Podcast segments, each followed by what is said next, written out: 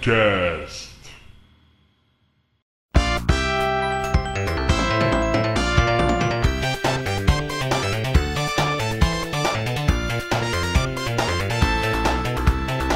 E aí galera, bem-vindos a mais um Mentalcast, esse aqui é o número 08, onde falaremos desse videogame aqui, ó. Mega quer dizer muito. O 16 bits mais vendido do Brasil. Isso é Mega. Mais de 280 jogos lançados. Isso é Mega. Mega Drive. Se você estiver ouvindo esse podcast fora do nosso site, você pode acessar lá canalmental.com.br, lá tem o link de todas as nossas redes sociais, tem o nosso feed, a nossa newsletter para você receber os podcasts por e-mail e tem um sistema de comentários, é importante que você comente, principalmente pra gente que tá começando agora. Beleza? Nome é Daniel Spakoff. E eu sou o Twin Duct. Tá pigui, tá pigui, tá pigui, tá pigui. Foi a pia. Ficou zoado, velho. Ou de novo, porque ficou mó sem sincronismo, né, mano? Parece duas Kenga A falando. gente né? nunca conseguiu fazer uma fusão no Dragon Ball desse jeito. Vocês dois têm que estar pessoalmente pulando e gritando com a mãozinha pra cima, igual vocês faziam antes. E aí, ô, Tindek, vem aqui só pra gente gravar a apresentação. Já era, mano. Tô indo aí. Mas vamos mais uma vez aí, se ficar bugaldo, a gente, eu vou colocar o menos bugaldo. Então vamos fazer gravar só o Top Gear, só que os nomes já estão gravados, vai. Beleza, vai. Um, dois, três. Tá pigui. Ô, Tindek, meu sonho. Ele tá indo aí na sua casa, velho. Só foto. Não, Isso é se participar também da abertura. fazer no sonho. mesmo, no mesmo microfone que vai ficar fácil. Ele tá vindo mesmo, eu falei isso ano, mano. Nada, aí. Nossa, ele veio mesmo, mano. vou lá abrir pra ele agora. E aí, seus trouxa? Não, mano, a gente vai ter que gravar aqui no poder máximo isso aí. Vai. Um, dois, três e. Tá pigui, tá pigui, tá pigui, tá pigui. Meu nome é Lucas Bruninho e eu sempre quis encontrar alguém que soubesse jogar Echo. Puta que pariu. Que isso? Quando eu era criança eu nunca entendi aquele jogo, mano. Era um golfinho que ficava nadando aí, mas o jogo era, parecia da hora, velho. Fala aí pessoal, eu sou o Bruno Nerd e Sega! Então vamos fazer aquilo lá então, vamos gravando e no meio a gente tem uma ideia. Se foder. A meta seria se você chamasse todo mundo pra fazer junto com você, mano. Ia fazer igual né, do Sega mesmo. Melhor nós não Tindek vai acreditar e vai vir aqui de novo, mano. Eu sou o Jubão e apesar de ser nintendista, eu sou Sega Futebol Clube. Embora vocês achem que eu sou nintendista, eu sou ceguista no, no final das contas. Tô zoando, corta isso. Isso é mentira. Então, mano, o Mega Drive ele começou lá no Japão no final de 1988. Aí no ano seguinte ele já tava nos Estados Unidos e, como de costume, chegou um pouco depois no Brasil. A primeira edição dele vinha com o Altered Beast. Alguém lembra do Altered Beast aí? Altered Beast não é aquele lá que fala, que fala Rise of the Esse. Esse mesmo. Coloca o áudio aí, Tomé. Naquela época, a SEGA ainda não tinha o Sonic, que era o mascote mesmo que pegou legal no Mega Drive. Ela ainda usava o Alex Kidd, que tinha vindo do Master System. Só que nem o jogo do, do Alex Kidd no Mega Drive ficou muito legal, que era o Alex Kidd Enchanted Castle. Aí então o Super Nintendo chegou e o Super Nintendo tinha um hardware melhor em todos os aspectos, né, que o Mega Drive. Só que tinha uma coisa que o Mega Drive era melhor, no clock do processador. O clock do processador do Mega Drive era muito melhor que o do Super Nintendo. Então, por essa necessidade da Sega de mostrar o que, que o Mega Drive tinha de melhor a oferecer para o público, foi criado o Sonic, que tinha todo esse aspecto de velocidade para ilustrar a capacidade de processamento do Mega Drive, que era melhor que o Super Nintendo. Isso é bem notável em alguns jogos, né, inclusive. Tinha até aqueles comerciais que eles faziam, que a gente até comentou um pouco no Mentalcast de Sonic, focando somente nesse aspecto do Mega Drive, que era a única coisa de hardware que ele tinha melhor que o Super Nintendo por ter sido É. lançado antes, né? E só que a SEGA ela tinha um marketing muito forte nos Estados Unidos, né? E os comerciais que ela fazia pro Mega Drive eram, eram muito legais, eram bem agressivos. Eles sempre faziam com esse esquema de comparação, que é uma coisa que é muito comum no mercado americano, com as marcas rivais falarem da marca concorrente no comercial deles, assim. E a SEGA fazia isso, ela colocava o Super Nintendo lá do Mega Drive e zoava, e nesse caso do Blast Processing aí, eles faziam isso também, mostravam lá a velocidade do Sonic, e eles exploraram esse lado aí do videogame, né? The Sega Genesis has blast processing. Super Nintendo doesn't. So what's blast processing do?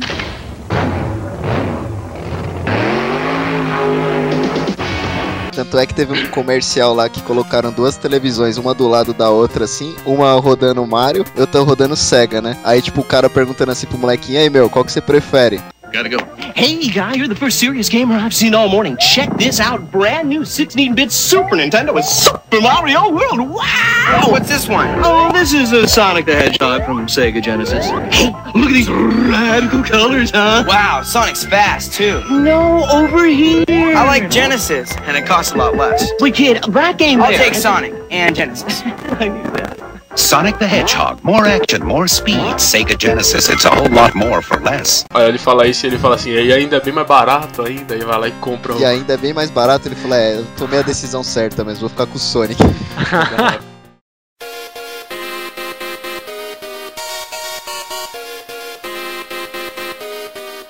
qual que era o cenário dos games naquela época lá, Bruno Nerd? Ah, era a disputa do, do NES com o Master System. Aí o, o Mega Drive, né, como é conhecido aqui, ele veio justamente pra desbancar a Nintendo. Tipo, foda-se, tá aqui nosso videogame, nosso videogame é mais potente que o de vocês e vamos pra cima, vamos conquistar aí umas third parties, vamos dominar esse mercado agora, cara. E não deu outra, realmente. Tipo, quando foi lançado nos Estados Unidos, já vinha forte o mercado da SEGA com o Master System. Então a migração foi mais que natural, né? Não, a SEGA ela dominava. A mercado SEGA dominava. americano e o europeu. Não, o americano não, mano. Ela não, perdia, ela tomava um pau da Nintendo no Japão. É, no Japão ela tomava um pau. Não, mas no, o, o Mega Drive que trouxe o mercado da, da SEGA Sim, pro, justamente. pro mercado americano, Tava mas pau o Master pau, System não.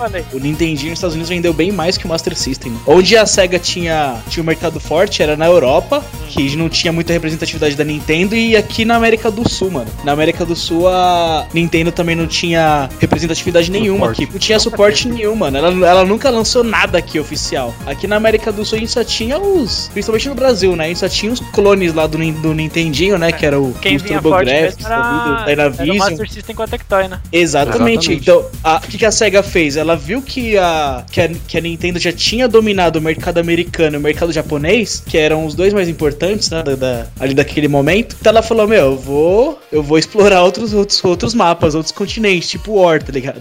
Ela foi lá pra Europa, que tava, que a, a Nintendo não, não tinha se estabelecido em peso, como veio a se estabelecer depois, né? Então ela foi pra Europa e foi pra América do Sul, veio pra cá. América do Sul, leia-se Brasil também, né? Porque- Veio não, né? Na verdade a Tectoy que trouxe. Não foi Sim, que a exatamente, SEGA de bom grado veio assim, não, vamos visitar os índios. Não. A Tectoy que foi, ô, mano, chega aí. Sim, mas, mas o que você disse sobre o mercado americano, você queria dizer Estados Unidos, né? Naquela hora. É. Mas o Nintendinho, ele massacrou, velho. Em termos de vendas no, nos Estados Unidos e Japão, só- era Ah, só Nintendo. O Master System, ele, ele começou a surgir, ele teve uma boa vendagem, assim. Vai, vamos supor que o mercado naquela época tava dividido assim. No Japão, a Nintendo ganhava tipo de 80% a 20% no Japão. Era mais ou menos a diferença, assim, de Nintendinho pra Master System. Aí, nos Estados Unidos, tipo, era mais ou menos o mesmo tanto também, vai. Só que era um pouco menor. Era, vai, 70% Nintendinho e 30% Master System. Aí, Mas e no Brasil? com o Mega Drive. Não, no Mas Brasil era era 100%. tipo 90. No, É. Brasil, no Brasil era 90% Master System e, de, e, E depois Nintendinho aqui não teve, né, mano? Pouca gente jo- jogou Nintendinho mesmo aqui no Brasil, porque não tinha. a Nintendo não chegou a lançar aqui oficialmente o Nintendinho. Historicamente, a Nintendo cagando e andando pro Brasil. Sim, no que se refere ao mercado de games e impostos e todas essas coisas, o nosso país, Brasil, é uma merda. E sim, a Nintendo está cagando para o Brasil. Quem tinha aqui É. era o pessoal que, que tinha parente no exterior, né? Quando eu estudava no Cleómenes, na minha sala tinha um moleque que ele tinha o Nintendinho. Mas ele só tinha o Nintendinho porque parece que o pai dele trouxe do Japão. Um negócio assim. Nem Ver tinha compatibilidade com a, com a TV também da época. Era treta ter Nintendinho aqui, ninguém tinha. O Nintendinho só foi chegar aqui no Brasil de forma oficial só quando a Gradiente, né, junto com a Playtronic, fez Sim. a proposta pro Nintendo, veio com o Super Nintendo. dois Só que o que acontece? Chegaram os dois juntos, chegaram o Nintendinho e o Super Nintendo. E já tinha, um, assim, uma base instalada de clone absurda aqui no Brasil, do Nintendinho. Então, tipo assim, o cara que já tinha o Nintendinho pirata, assim, entre aspas, que era clone, Tava o cara não ia deixar de, de- O cara já tinha todos os jogos do Nintendinho no clone, porque queria comprar um console original custando mó caro, tá ligado? É, então, tinha todo aquele território já tomado pela Tectoy, né, cara? exatamente, porque Aí- quando o Nintendinho chegou aqui no Brasil, a, a base da SEGA junto com a Tectoy já tava totalmente instalada aqui. Então todo mundo já tinha o Master System e o Mega Drive. Então quando o Nintendinho chegou, ele chegou custando mais caro e era um console desatualizado, né? Desatualizado não, era ultrapassado. Aliás, falar em Tectoy, aproveitar o espaço aqui pra agradecer. Obrigado, Tectoy, por trazer o melhor videogame do mundo pro Brasil. Obrigado. Pra você é o melhor videogame, o Bruno Nerd, o Mega Melhor Drive? do mundo não, mas da época Todos era, tempos. Mega Drive, Não, nossa. pra você. É, a É Tectoy, ela, ela chegou a ter Todos- 75% do mercado brasileiro, velho. Nossa, quase nada. Quase nada, né? quase nada. Ô Bruno Nerd, você falou isso aí, O o, Mega Drive pra você foi o videogame que mais te marcou na sua infância, assim ou não? Ah, o de videogame, console, É. foi, cara. Foi, foi. Por mais que tenha, tenha jogado muitos games divertidos no Saturn, sei lá, cara, o Mega Drive, não sei se é por Foi o conta início de, de tudo, nos- né? nostalgia. Se, não, o início de tudo, na verdade, foi com o Master System, mas Você teve o Master System também? eu tive, cara. É eu Quem, tive. quem teve um Mega Drive aqui de vocês? Eu. Eu. Eu. É, obviamente, né? Se eu tive, Qual você do- também teve, né, caralho? Qual dos, Mega... Qual dos Mega Drives você tinha? Porque, tipo, O primeiro, aquele quadradão que tinha 16 bits escrito É. desse tamanho, assim, ó. Eu tive, eu tive o primeiro e o segundo. O segundo qual que era? Aquele que vinha com Sonic? Isso. E Esse era mesmo. redondinho. Isso. Muito louco isso aí, velho. tinha... Eu... Master System, minha- inclusive, a gente tem dois. A gente tem Eu- o eu chorei Master quando- System Compact e o normal. O Master System 3. Eu chorei quando eu ganhei da, da minha avó, mano. Ela trouxe lá da feira lá. Mega Drive assim, já com Top Gear. Falei, nossa. Na feira trazia uma banana, uma melancia. A avó do Danilo trazia o Mega Drive, meu sonho uma avó dentro. Minha avó, ela trazia o Mega Drive e um Kinder Ovo, velho. Era, era lindo. Meu Deus, né? Era no milionário, né? É, eu tive só o Master System, só nunca tive o Mega Drive, mas joguei bastante na casa do Danilo, na casa de outros amigos aí. Mas nunca tive, não. Jubão teve, né, o Jubão? Eu tive. O Jubão teve Mega Drive? Teve. Eu tive. Ô, Jubão, velho, o cara nem entendista teve Mega Drive. Ele falou aí no, o no podcast de introdução. Ainda, ainda falei, velho, primeiro lá. Mas ó, o Mega Drive é comercializado até hoje no Brasil, não é? Nossa, eu fiquei sabendo disso. Eles, eles, eles Mega fazem, Drive e Master System, mano. Até Nossa, hoje tem, velho. Tectoy não, não Tectoy. larga o osso, né, velho? fez uma versão toda mais moderninha, com os jogos na memória e vende um bagulho É, até pior que vende, jogos na mano. memória. Dependendo de quantos forem, eu vou comprar um, velho. É. É tipo 100 jogos. Nossa, só isso! A Tectoy põe uns dela também, meio estranho. Ah, vamos começar é, falando sobre os pontos positivos do Mega Drive. Um, é o melhor videogame do mundo. Não, Não, não é o melhor. Não é o melhor. Não é o melhor, mas ele É o melhor. Não, não tem, não, não eu quer saber. Não, eu concordo. não, melhor. Nerd, o, o Mega Drive é o melhor do mundo de 88 a 90. foi por dois anos o melhor do mundo. Depois.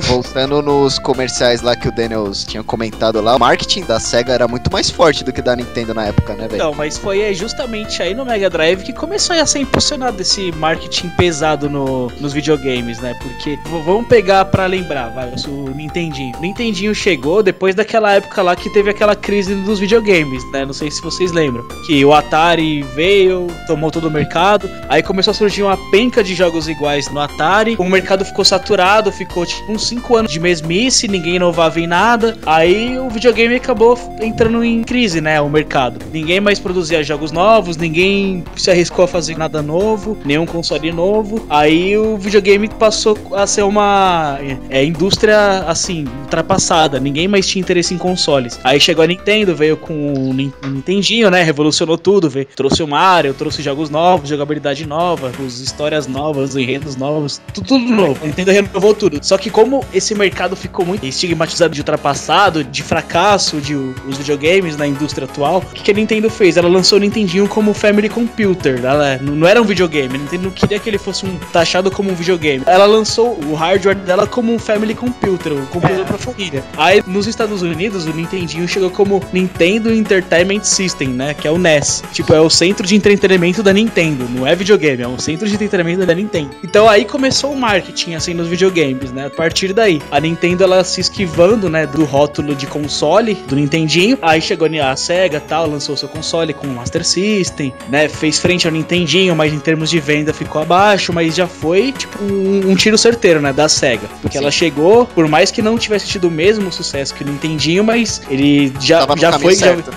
já tava no caminho certo, tipo assim, ó, já estamos chegando, Nintendo. Fica esperto aí que no próximo a gente passa vocês, tá ligado? É. Aí eles chegaram com o Mega Drive. Aí o Mega Drive foi o ápice, né? Com- foi o Igual a boom, bomba né? atômica né? Nintendo.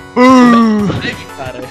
É, aí a SEGA chegou pra botar fogo no mercado dos games, né? Chegou batendo com o pau na eles mesa, assim. chegaram, porque assim, o, Nint- o Master System foi meio que um protótipo, assim, ó. Vamos colocar esse console aqui no mercado, vamos ver como vai ser, tá ligado? Se a galera aceitar, a gente já tem um projeto mais elaborado, mais robusto, a gente vai chegar no mercado já com o pau na mão já, velho. A gente vai chegar lá e vai colocar no brioco da Nintendo bonito. Se eles não ficarem espertos, a gente vai ultrapassar os caras. E aí foi isso que a SEGA fez, cara. Ela chegou com o Mega Drive, lançou, fez toda uma campanha de marketing junto ao lançamento do Mega Drive. Então a SEGA ela foi muito ligeira, porque ela não lançou apenas um videogame, ela lançou os- o, Mega Drive, mas ela fez toda uma campanha publicitária em volta, tá ligado? Então o Nintendinho já tava meio que no final da sua vida ali e tal. Os principais jogos do Nintendinho já haviam sido lançados.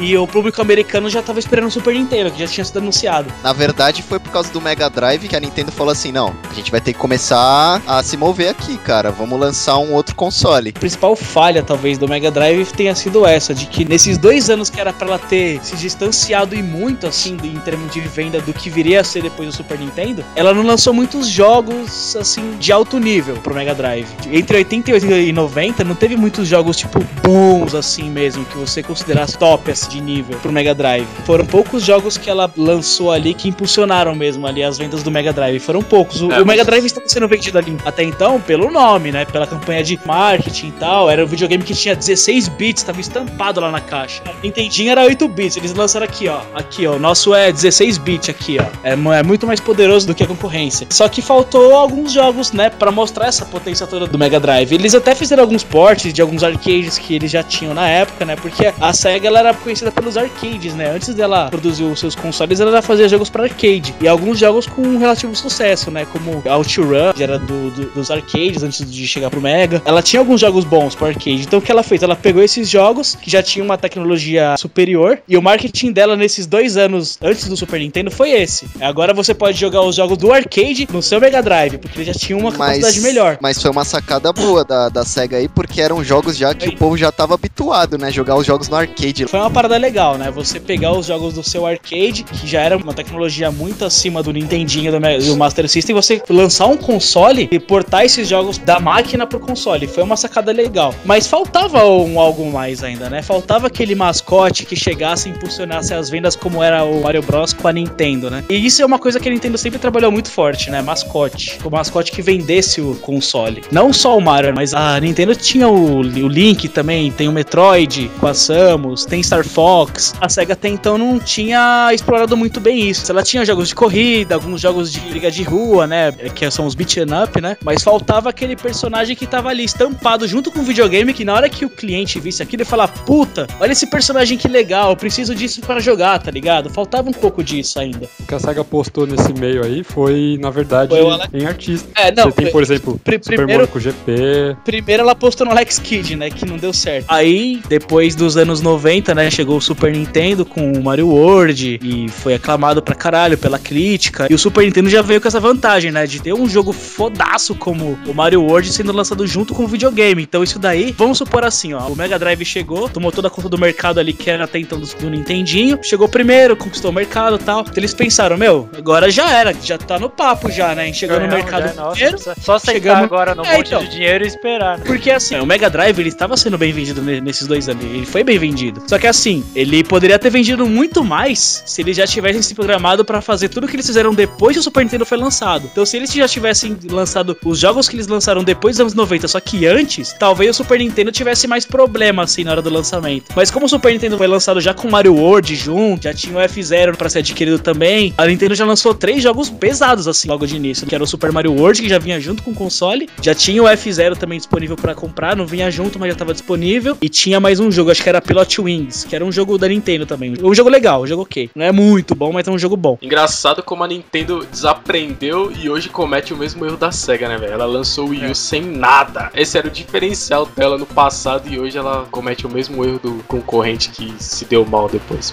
Então, essa foi uma sacada meio que de mestre da Nintendo, porque a Nintendo tinha o mercado americano e o mercado japonês aos pés dela, beleza. Só que aí chegou o Mega Drive e equilibrou que as vendas. Assim, o Nintendinho já tinha sua base instalada, instalada tal, etc. Mas quando o Mega Drive chegou, as vendas do Nintendinho meio que já começaram a acessar já, né? Embora o Super Mario 3 fosse lançado acho que em 89 ainda, o jogo foi muito bem vendido, mas o console mesmo, o Nintendinho, já não tava tendo mais as mesmas vendas dos primeiros anos, né? De lançamento.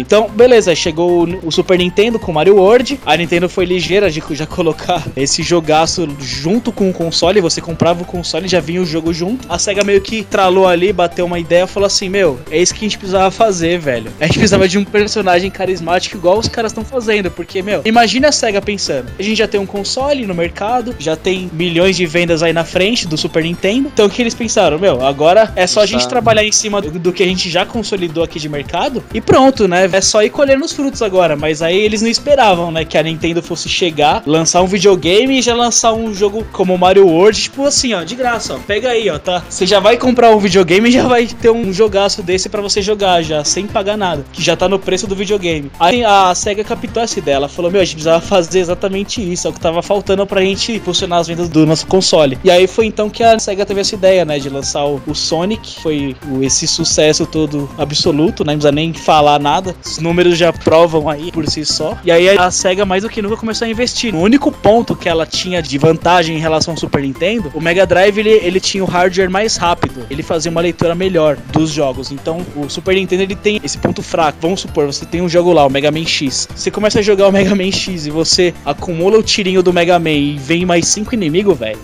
O console não, ele não consegue fazer a leitura simultânea de tudo que tá acontecendo na tela. Então ele dá aquela engasgada, cai um pouco o frame rate do gráfico, então ele começa a rodar mais devagar, né? E no Mega Drive não, ele era o contrário. Esse era o ponto forte do Mega Drive. Ele conseguia fazer a leitura de tudo que tinha na tela, sem precisar ter aquele carregamento que tinha no Super Nintendo. Então eles falaram: Meu, a gente precisa demonstrar isso na cara do consumidor, velho. Porque é o único ponto que a gente tem de superior em relação ao Super Nintendo. Porque lembrando que o Mega Drive veio primeiro, né? Veio dois anos na frente. Então o Super Nintendo chegou, mas já chegou com uma tecnologia mais avançada, né? O Super Nintendo chegou no mercado já com as melhorias que o momento já oferecia pra ele ali, né? Dois anos a mais em questão de tecnologia é muita É muita coisa. coisa. Bastante Bastante coisa. E eles coisa. tiveram tempo pra estudar também, né? As falhas da, da SEGA e tudo mais. Eles tiveram tempo pra se preparar. Não desmerecendo todo o trabalho da Nintendo e tal, mas eles tiveram essa, essa vantagem, né? É que a, A SEGA, SEGA- também a sempre SEGA quis tava lançar muito- as coisas, atropelar as coisas, né? Como foi, foi por conta disso que eles morreram, né? Tipo, eles queriam sempre lançar o negócio primeiro. Não, ó, tá aqui, ó. Primeiro 16 bits, é nosso, tal. Primeiro 32, é, nosso. Foi É, onde eles eles tinham- atropelaram eles tinham- as coisas e acabaram morrendo. É, eles tinham Eles acabaram como- se atropelando a si próprio, né? Isso. Eles tinham isso como visão, como característica da empresa. né? Eles sempre queriam inaugurar a nova geração, né? Mas eu não acho que tenha sido assim exatamente um erro. a- Não, não a era erro. o não, Mega não Drive foi antes. erro. Não foi erro. Mas É que o erro foi que eles quiseram fazer né? isso toda vez e eles acabaram matando uma geração É. de videogame deles e perderam muito dinheiro com isso, né? Tanto é que a parte de criação de consoles faliu, né? Agora eles são soft house. Agora, o que o Jubão falou lá sobre o mascote da SEGA, né? Eu achei interessante, tem um ponto que ele falou assim: é, a SEGA tava precisando de uma marca registrada, né? Porque assim, a Nintendo tinha o Mario, né? Que era super carismático, só que assim, a SEGA não tinha ainda uma marca registrada assim no mercado. Tipo, você olha assim, você fala, aquilo é SEGA. E assim, eles começaram a trabalhar nisso. E se você for ver, tem um jogo que foi lançado em 1991, jogo de corrida para arcade chamado Red Mobile lá, que o Sonic ele aparece como chaveiro na tela. Não sei se vocês já viram esse jogo aí. Já vi. E parece que teve a repercussão que eles queriam, né? Da galera opinar sobre o chaveiro, falar, ô, bonitinho tal, de onde é? Como é que eu faço pra ter um desse? Coisas assim. O teste que eles fizeram, né? Isso. Vamos colocar o personagem como segundo plano no jogo aí, vamos ver se ele agrada, se ninguém vai reclamar. Pessoas todo mundo fala, oh, que chaveiro ridículo. Eles já cancelavam o Sonic já, velho. Com certeza. E assim, todo mundo fala que é um negócio oculto, mas eu, eu acho, na minha opinião, que não era muito oculto, porque assim, o chaveiro ele ficava quase no meio da tela, assim. Então você Balançando dirigia. na sua cara, né? O chaveiro era, ficava era balançando, quase assim, uma ó. hipnose, ele ficava indo pro lado e pro outro, assim, e você olhando pra ele, assim, tá ligado? Você mal Exatamente. enxergava a pista, você via só o chaveiro chapalhando lá. Então eu acho que não foi meio que oculto, não. Você não considera. Não, foi de propósito mesmo. Não, não, eles já colocaram ali pra já, já ir já acostumando já, né? As pessoas com o futuro mascote dela. Só um negócio, o Nilo citou isso sobre o marketing. Um outro negócio a destacar em relação ao marketing da SEGA e o Mega Drive é que essa nomenclatura que ficou muito famosa por muito tempo no, no mundo dos games aí, de sempre falar do, do videogame em relação aos bits, começou com o Mega Drive, né? Com esse negócio que eles estamparam 16 bits na capa. E daí pra frente, até PlayStation 2 a gente ainda falava 128 bits, né? Agora que parou. Mas por muito tempo a gente sempre ficou falando: "Ô, o meu videogame tem 16 bits, 32 bits, 64 bits. E isso começou com a SEGA lá com o Mega Drive. E a gente falava com a boca cheia, né, velho? O videogame tem 16 bits, mano. Que bosta, né, velho? A primeira empresa que fez isso foi a, Se- a SEGA com o Mega Drive. É, mas essa sempre foi uma característica da SEGA, né? Trabalhar muito bem o marketing do- dos produtos dela. Ela sempre fez muito bem isso. Até no Dreamcast mesmo, eles fizeram uma puta campanha lá, lançaram o videogame no dia 9 do 9 do 9. Não, 9 do 9 de 99, se eu não me engano. É, foi isso. Antes de lançar algo, ela fazia uma campanha publicitária, tipo, de peso, assim mesmo. E o Mega Drive foi o primeiro, né, que teve essa visão da SEGA aí de fazer um marketing pesado. O Sonic, ele era um personagem mais radical, né? Ele- a SEGA se apegou muito a isso também, né? De, de lançar o console dela como se fosse o console do jovem mesmo. Não é aquela coisinha de criança, né? De- você não tá matando um tartaruguinha aqui, você tá correndo com, com sua botinha vermelha, matando abelha lá, os inimigos, matando robô, tá ligado? O Sonic veio com essa pegada mais agressiva. E esse marketing do Sonic vem em cima disso, né? O visual dele já é um visual mais invocado, já é um visual mais radical. Então a SEGA trabalhou muito bem em cima disso, né? Desse marketing pesado em cima do Sonic. É, então aí eles falaram assim: ah, vamos lançar pros adolescentes, porque naquela época era muito comum, até entre os adolescentes, é ficar brincando assim um com o outro, assim, ah, esse jogo aí é de criança, isso é mó bobão. É, então, a SEGA Então tinha aí- essa coisa de ser mais descolada, né? Isso, aí ela queria se tornar assim, um, fa- vamos fazer um, uns jogos então mais descolados, então para que o público adolescente fique mais à vontade, né, com, com os nossos jogos. Então, mas tipo, acho que tem alguns games que eles mostram essa diferença na, na velocidade do processamento dos consoles, né? O Aladdin, se não me engano, tem a versão do Super Nintendo e do Mega Drive, e tem trechos do game que no Mega Drive é bem fluido, entendeu? Tipo, você vai e nem sente nada. Agora no Super Nintendo, você consegue ver que quando começa a juntar muito efeito na tela, muita coisa, muito personagem ou inimigos, o jogo começa a ficar devagar, entendeu? Parece dar aquelas cortadas no FPS do game. É, isso acontece também com Streets of Rage e Final Fight, que são dois beat'em ups. O Streets of Rage da SEGA e o Final Fight ficou no Super Nintendo. E tipo, o Final Fight do Super Nintendo só dá pra ser jogado de uma pessoa só e só cabem três inimigos na tela, porque mais inimigos na tela ia deixar o jogo mais lentão. Agora no Streets of Rage você não tem isso. Você, você pode jogar de duas pessoas, aparecem cinco, seis inimigos na tela e o jogo continua com a mesma velocidade. E você falou disso aí, era muito comum esse estilo de jogo, né, velho? De você sair andando assim de ladinho e batendo em todo mundo, velho. Tinha o Golden Axe até também, Golden lembra? Axe, velho, É. Golden Axe era demais, cara. Tinha a trilha É. sonora da hora, o jogo era foda, cara. Era nesse estilinho, tipo, de você ir passando de fase assim, você sempre vai pra frente de ladinho e matando todo mundo que você vê pela frente. Briga de rua, né? Teve muitos jogos assim. Muitos jogos nos assim, nessa 90. época era muito comum, velho. Era, era febre isso aí, velho. E até mesmo quando não é na rua, né? Como é o caso do, Golden Axe, né? Não é a galera se batendo, né, trocando soco e chute. É os carinha com machado, com, com espada, usando magia e tal. É, isso na daí foi- floresta. foi tem, muito tem- louco. puta, tem outro jogo também que é mais ou menos esse esquema que eu gostava pra caralho, velho. Comic Zone.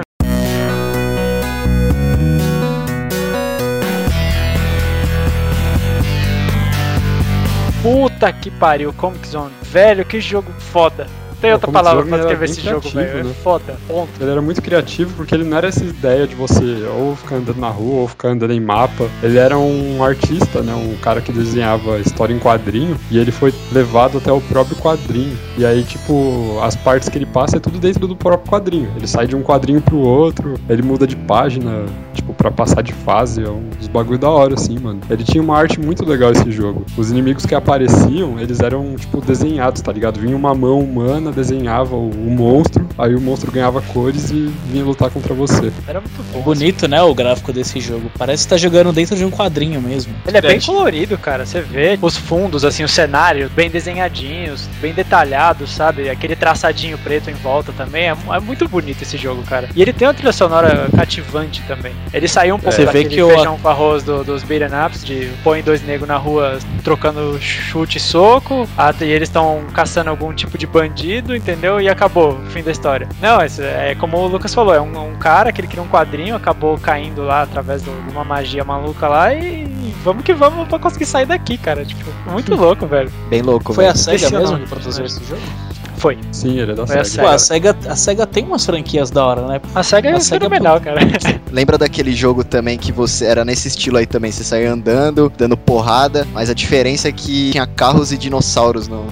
Lembra desse É, jogo aquele aí? tal de Cadillac e dinossauro. Isso, esse mesmo, velho. Não Nossa, joguei, cara, mas eu já ouvi falar. Que jogo louco, mano. É um monte de dinossauro você dando porrada pra todo quanto é lado. Você pega uma arma, dá tiro, pega um carro. Nossa, velho. Esse jogo. É que era pra arcade, na verdade, né? Mas aí foi lançado pro Mega Drive também depois. Mas esse jogo tem pro Mega? O CD. Ah, CD? tá. Depois teve o Sega CD, né? Ah, Aí- não, mas aí já é outro console. É, mas é Mega Drive, né? Tipo. Não, Sega É, CD um não. addon que você colocava no Mega Drive. era- Sega era um addon. Não, o Heron é o 32X. É que na verdade, assim, era considerado um console novo, só que, tipo, eles pegavam o console anterior e colocavam um addon, tá ligado? Um- É, que o, Um o Sega acessório. CD não era o caso. O Sega CD era um console mesmo. Parecia um. aqueles toca-disco antigo. É, existiram dois addons diferentes pro Mega Drive. Teve o 32X que você tá falando, mas teve o Mega CD, que era um negócio de CD mesmo pro Mega Drive. Aí depois disso eles lançaram o Sega CD. É verdade, é isso mesmo, Denis. O Bruno e eu, nós temos um amigo que ele teve um Sega CD. Só que o Sega CD dele era console próprio, não era acoplado ao Mega Drive. Por isso que o Bruno tem essa imagem na cabeça do Sega CD ser um console à parte e nunca ter existido um addon. Mas o addon existiu sim. Teve também o Sega CD, eu vou até mostrar aqui, que eu achei, a imagem dele, como a gente conhecia. Vou colocar essas imagens no post pra quem quiser ver. Então, era justamente esse Sega CD que você postou agora que eu lembrava de como sendo o, o Sega CD, entendeu? Isso, aí o que eu Agora, mandei antes, ele é mandou antes acoplado. parecia um videocassete embaixo do, do, do Mega Drive. Meu, eu não sei vocês, mas pra mim é impossível, velho. É impossível começar a falar de Mega Drive e não vir na minha cabeça o dia que chegou o meu pai aqui com videogame. Eu fui abrir o. rasguei aqui tudo, o embrulho. Quando eu abri, eu vi aquele videogame preto muito louco, bonito, com aquela caixa muito louca. Eu vi um Sonic do lado, velho. Isso daí é lendário demais, velho. Nossa, pelo amor de Deus. Aquele Sonic 2 já na memória, já, mano. Nossa. Que, Foi a na minha minha infância, opinião, esse foi o daí. melhor Sonic de todos os tempos. Sonic 2, né? É. Na memória, É, eu também acho. Não vinha O uma veio- fitinha, não? Não, o meu veio a fitinha do Sonic 2, que era uma fitinha com É, o meu também veio. detalhezinho azul e aquele doisinho naquele quadriculadinho do dourado e amarelo. Nossa, Nossa, essa fita aí é minha, nossa, é minha infância, velho. Nossa, velho. Quando eu falo em um infância, velho, a primeira coisa que vem na minha cabeça é esse, essa cena aí, velho. Quando eu abri o videogame, eu abri aquela caixa e vi aquele videogame preto bonito, velho. Aquele controle, três botões, aquele controle clássico do Mega lá, velho, que é tem aquelas duas hastezinhas pra baixo, assim. Nossa, aquele direcional dele que é uma bom, bolinha. Só tinha três botões, né? Só tinha Tirou três botões, o A, B e C, né? Isso. Aí Era aquele- Pra caralho esse controle. E era duro, velho. Uma vez eu dei com ele É, no meu então, esse- braço, velho. Puta Esse que pariu. controle. Você vê que já foi pensado, ô Bruno, pra um público mais adolescente mesmo, até pelo tamanho do controle, né? Porque você. Justamente, cara. É, é Vê, enorme. meu, olha o tamanho do controle do Master System, do Nintendinho, que era um quadradinho. Olha esse controle do Mega Drive, mano. É muito grande, é quase o dobro, velho. Entendi, parecia uma caixa de fósforo, tá ligado? Pior que é, mano. Mó pequeno. É, tipo, pra criança mesmo, assim, tá ligado? Agora, o Mega Drive ele tinha um puta controlão, mano. Era mó treta segurar esse controle aí de início. Eu achava o design daquele controle muito louco, velho. Mas o primeiro, o controle. primeiro mesmo, de três botões? É, eles, eles. é Tipo assim, ó, a diferença entre os dois era mais os botões a mais. ó, O formato era o mesmo, Não, né? o formato era diferente, cara. Era, Era Pode diferente. colocar aí, Mega Drive, o controle três botões, ele era tipo arredondado em cima e o Jubão falou, ele tem dois, como se fosse dois dentões aqui na, nos cantos. Agora o controle da segunda geração do Mega Drive, de seis botões, ele parece um bumeranguezinho, tá ligado? Ele é mais compridinho. Ah, e ele tá, é tô vendo a diferença aqui. Tô vendo a diferença agora. Que, E ele que era eu- menor também. Ele era bem menor. Você, era, era notável a diferença, cara. Você segurava os dois assim, você, era, você sabia, entendeu? Tipo, que era bem menor o controle. Eu gostava mais do primeiro controle, cara. Por mais que ele fosse maior e tal, sei lá, ele parecia que tava certo o negócio, entendeu? Por mais que ele fosse gigantesco, a mão encaixava certinho ali. No É. outro, sei lá, ele, a mão ficava sobrando espaço na mão. Você tinha que ter meio que É. cuidado pra pegar nele, entendeu? Tanto que eu nem jogava ele no, naquele modo tradicional, né? Tipo, com os indicadores em cima e se apertava com os polegares, né? Eu já peguei uma outra técnica. Eu segurava aqui normalmente e a segunda mão ela ficava com os três dedos do meio em cima dos, dos botões, tá ligado? Era um jeito meio capial de segurar, mas era o que dava certo. Oi, na boa, velho. Aqueles botões do controle do Mega Drive lá, velho. O primeiro, que era três botões, ele encaixava perfeitamente no polegar, né, velho? Sim. Você clicava assim, o polegar ficava certinho assim no, no, no botão, velho. Era lindo isso. Ah, eu tô vendo aqui, eles não tinham LR, né? Não tinha. Não, Começou com o Super Nintendo isso aí, né? isso. Super Nintendo tinha? É, Super Nintendo tinha, Lógico. tinha LR. Foi a inovação do controle do Super, foi Se o não LR. veio com o Game Boy antes, né, velho? Não, não, Não, Super não. Nintendo mesmo. Super Nintendo começou com o LR. Lembra, ô, Tomé, quando a gente jogava o Top Gear lá, velho? Aí na hora de dar o turbo lá, você era mais malandro que eu, né, velho? Porque, tipo, querendo ou não, você era mais velho que eu naquela época lá. E você devia ter também um dedo polegar maior que o meu, né, velho? Aí você pegava assim na hora de dar o, o turbo assim, velho. Você já clicava. O botão de acelerar ficava ao lado do botão de turbo, né, velho? Você já clicava os dois ao mesmo tempo, assim, já pra, pra dar o turbo, assim. Você nem tirava o dedo do acelerador, né, velho? É aquele lendário dedinho, o polegar, que já faz as duas funções já. Já eu, eu não tinha o dedo ainda polegar grande assim. Eu fazia mó manobra assim com o indicador, assim. Eu É que eu pegava ia falar. Quando eu comecei a jogar com o Danilo, mano, ele, ele segurava o controle assim com a mão esquerda, ele segurava o direcional normal. Só que o A, o B e o C, ele, ele teclava com, com tipo indicador, o anelar e o. É, o que eu médio, fazia. assim. Ele não Só que eu segurava fazia o isso, controle eu mesmo. fazia isso com o controle da segunda geração. Sem talentos do Induct nessa época aí, velho. Mano, aí, você- aí quando eu vi você fazendo aquele jeito lá, eu falei, nossa, mudou minha vida agora. Era da hora, mano. Você é louco, velho. Falar de Mega Drive é. Nossa, é muita nostalgia, mano, que vem na cabeça, velho. Nossa. Ainda mais aqui na minha casa, porque a gente tinha o Atari aqui em casa, né? Só que eu não peguei muito essa, essa época porque era muito pequeno, né, velho? Eu tinha 3, 4 anos. Então o primeiro videogame mesmo, assim, que eu tive, assim mesmo, assim, que eu joguei, que eu presenciei, assim, o momento certo, assim, foi o Mega Drive, cara. Porque o Mega Drive tava naquele auge, né? No Brasil, tava chegando com, com a Tectoy, o Sonic, então, tipo, era muito bem explorado. Então, era, você ia na escola, o assunto da escola era esse, o Mega Drive contra o Super Nintendo. Então, mano, quando eu vi aquele Mega Drive lá na caixa lá, eu chorei, velho, primeira vez. Que... É muito bonito esse videogame aí, velho. Coisa, muito coisa que hoje a gente não vê muito mais, né? Tipo, briga de, de consoles, assim. A gente vê, mas não era igual essa época aí. Tipo assim, hoje em dia a briga mais é entre os jogos em si, assim, né? Você Ah, compara. É porque a, Você- a SEGA você comprava vê- muito essa briga, né? A SEGA É. sempre comprou essa briga de eu sou o rival da Nintendo e o, Sonic vai vir ferrar acabar com vocês, porque Mas ela mesma provocava a Nintendo nos comerciais dela. Ela sempre teve essa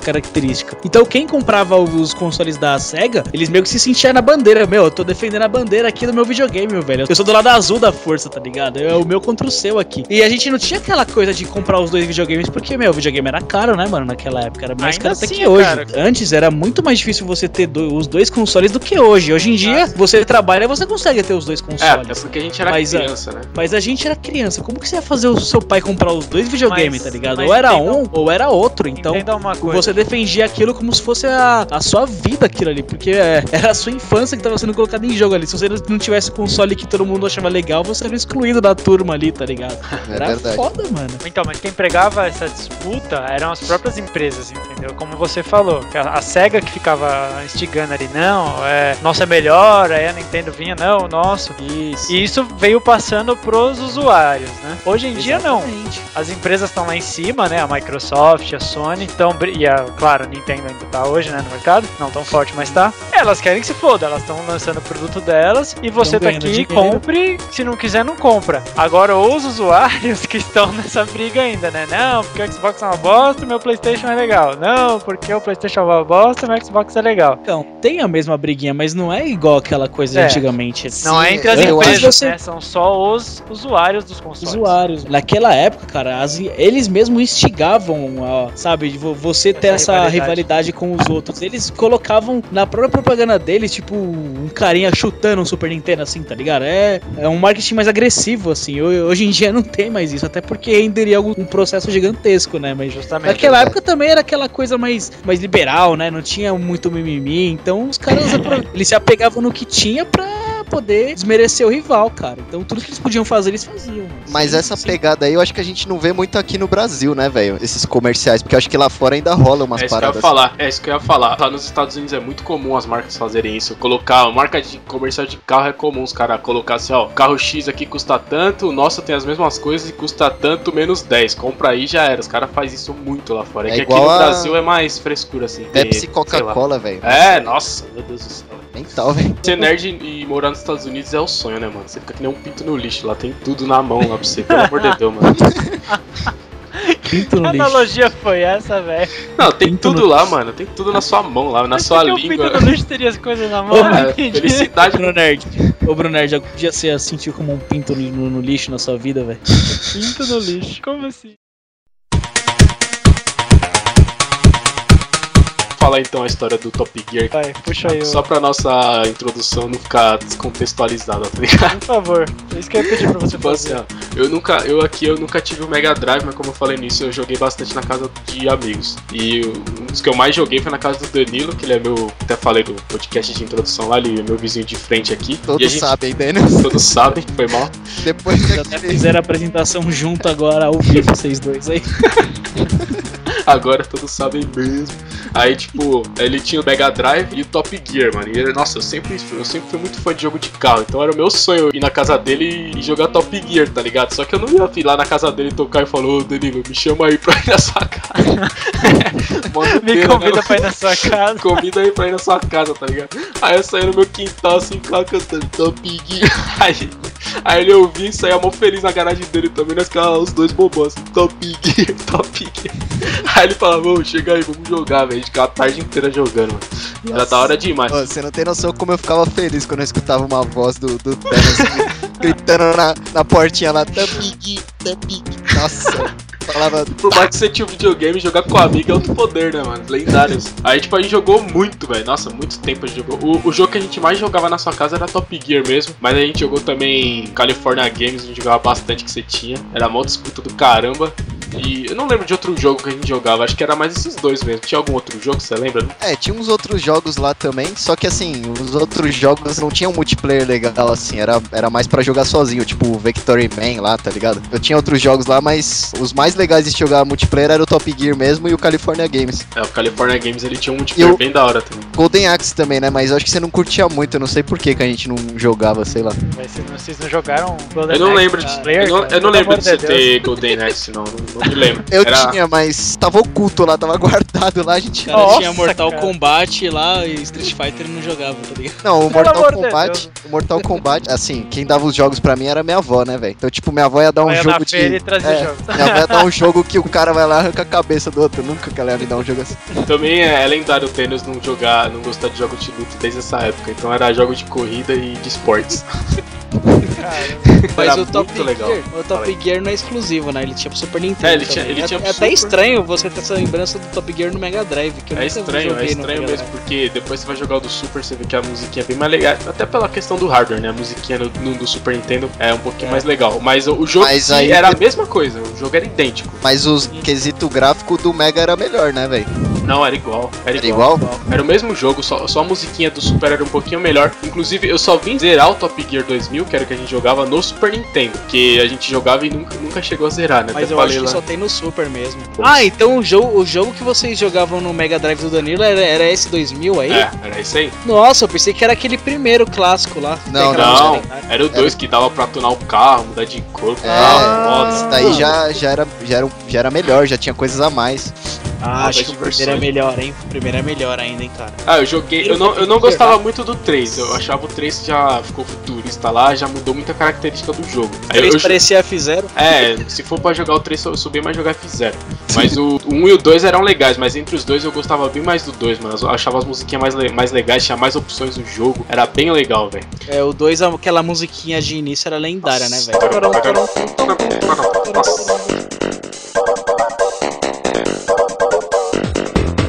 Essa música é lendária demais, né? meu Deus. E é, um bagulho que eu gostava era quando você colocava pra corrida assim, aí vinha aquela câmera de trás assim, tocando aquela musiquinha lá. Nossa, aí você falou meu pai. Nossa, muito, as musiquinhas desse jogo era muito boa, mano. Na boa. era muito boa. Pelo amor de Deus, mano. E o California Games também era mó disputa, mano. Porque eu tinha algumas modalidades lá dos esportes que o Danilo era bem melhor, tinha umas que eu era melhor, aí a gente ficava disputando. Eu lembro que eu não conseguia ganhar do Danilo nem ferrando do, surf lá. É, o da surf banana era você tá ligado que eu. que- Por que eu não ganho, né? Na banana? O do patins lá, o Tendão tinha, tinha um imã naquela banana lá. Quer dizer, o da banana não, foi mal. É o do Patins. patins. do surf você era bom, mano. Nunca ganhei de, de você no do surf, mano. Era mental. Nossa, do surf, pena que eu nunca surfei na minha vida. Tendão tinha talento surfístico e nem sabe. Você vai nessa, então eu seria um mito, o o melhor militar do mundo, velho. Aí na vida real eu ia tomar um tiro, ia ser o primeiro a morrer. Mas se for nessa lógica aí, o Jubon ia ser o melhor mestre Pokémon do mundo, né? Você falou de carrinho que dá pra tunar e tal. Um jogo que eu lembrei que dava pra tunar o carrinho também era aquele Rock and Roll Racing, velho.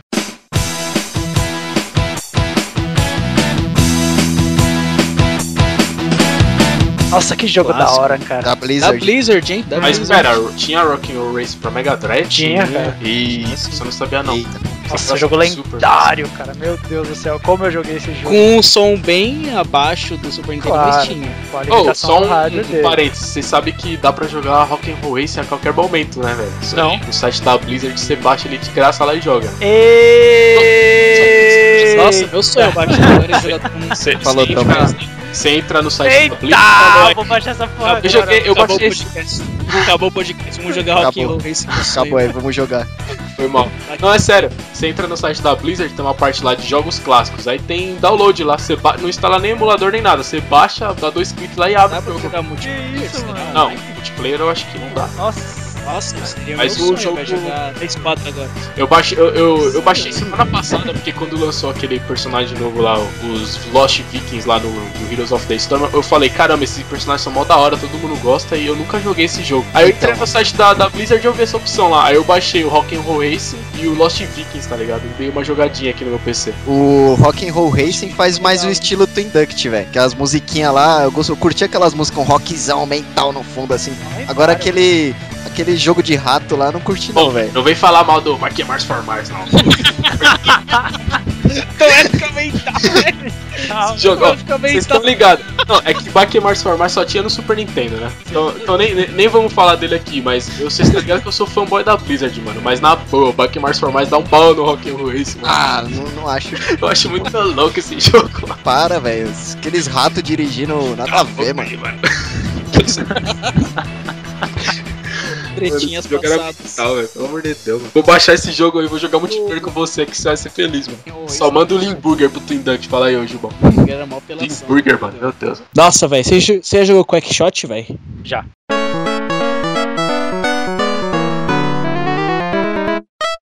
Puta, esse jogo é mental, velho. Eu vou baixar aqui agora, eu vou jogar agora. Falou, pessoal. jogo do Pato Donald lá, velho. Meu Deus do céu, esse jogo é demais. velho. Esse Quackshot é lindo, velho. Nossa, lembro que eu já loguei esse jogo acho que umas 10 vezes seguida, velho. O cara não entendia. Eu ia falar do. Quackshot, mas eu pensei, ah, vou falar besteira, velho. Os moleques nem devem conhecer esse jogo. Nunca. Nunca esse jogo. Esse Acho que é o jogo é melhor jogo, mental. do Mega. melhor jogo do Mega, eu acho, velho. Depois do Sonic, esse pá, velho. Nossa, muito louco esse jogo. Então, mano, o Echo, ele. Eu joguei ele naqueles cartuchos que vinham, tipo, com sete jogos e tal. Ele sempre era apontado pela SEGA como um ótimo jogo e tal. Só que, tipo, você começa a jogar, você não entende o que tem que fazer. Você é um golfinho, tá parado no mar, tem um monte de outro golfinho lá, e você não faz nada, só fica nadando. E, tipo, qual o objetivo do jogo? Vocês, Você, Daniels, que é designer aí, você curte a aparência, assim, do, do, do jogo também. Eu lembro que era um jogo bem bonito os mapas, assim, você ficava nadando, só que, mano, do nada você viu uma baleia mental, assim. Pra época, era, um- você ficava meio em choque, assim, você falava, caramba, velho, bonito esse jogo aí. Era um jogo diferente, assim, você ficava embaixo do mar, assim. Imagina pra uma criança, assim, você vê, assim, peixes, assim, coisas que você não vê, assim, confundi- normalmente. Eu sempre confundi esse Echo the Dolphin com um jogo do Super Nintendo. O nome dele é Evo.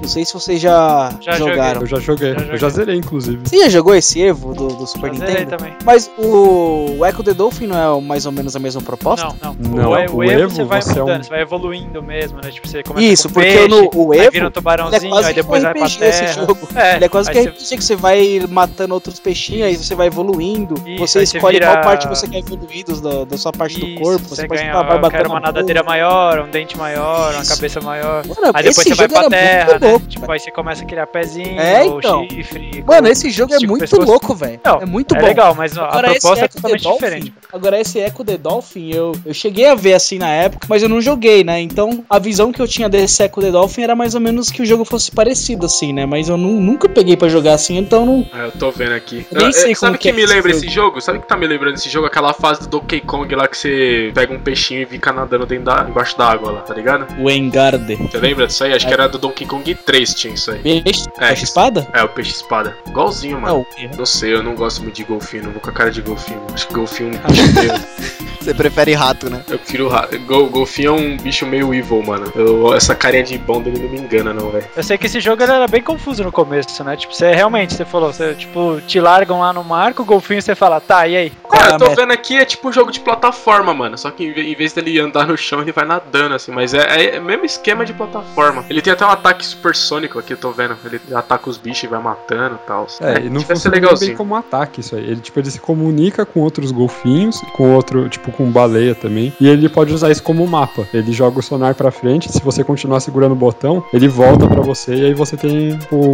uma vi- um mapa assim de alguns metros assim em volta do, do eco. Só que o que, que que tem nesse jogo de legal? Tipo, quando eu era, eu era pequeno, eu tinha o quê? 10 anos quando eu vi esse jogo, eu não entendia nada. Aí, eh, recentemente, tipo, ano passado, eu comprei uma coletânea de jogos do Mega Drive que tem pro PlayStation 3 e eu fui inventar de jogar esse eco pra entender como é que ele era. E aí, tipo, eu tava lá de boa, no meio dos golfinhos. Aí tem um deles que pede pra eu pular, tipo, bem alto, tá ligado? Vamos ver quanto mais alto você consegue pular. Aí, beleza, eu fui lá pra baixo na água, saí subindo, rasgando. Aí dei um pulo mó alto. Quando chegou lá em cima, aparece tipo um portal e leva todos os golfinhos embora, tá ligado? Aí nisso a música fica mó obscura. E aí você, tipo, fica sozinho no meio do mar. Você é um golfinho pequeno, sozinho no meio do mar, perdeu todos os seus amigos, toda a sua família. E aí você vai atrás deles, tá ligado? Isso que é da hora no Echo. Ele é um jogo bem obscuro. E ele é um jogo difícil, mano. Eu comecei a jogar agora, tipo, eu tô com o quê? 23 anos, 24 anos. Eu comecei a jogar, mano. Eu não saí da primeira fase, velho. O bagulho é difícil, velho. Ah, mas os jogos antigos eram mais difíceis mesmo. Bem mais difíceis. Os jogos de hoje tá muito fácil, velho.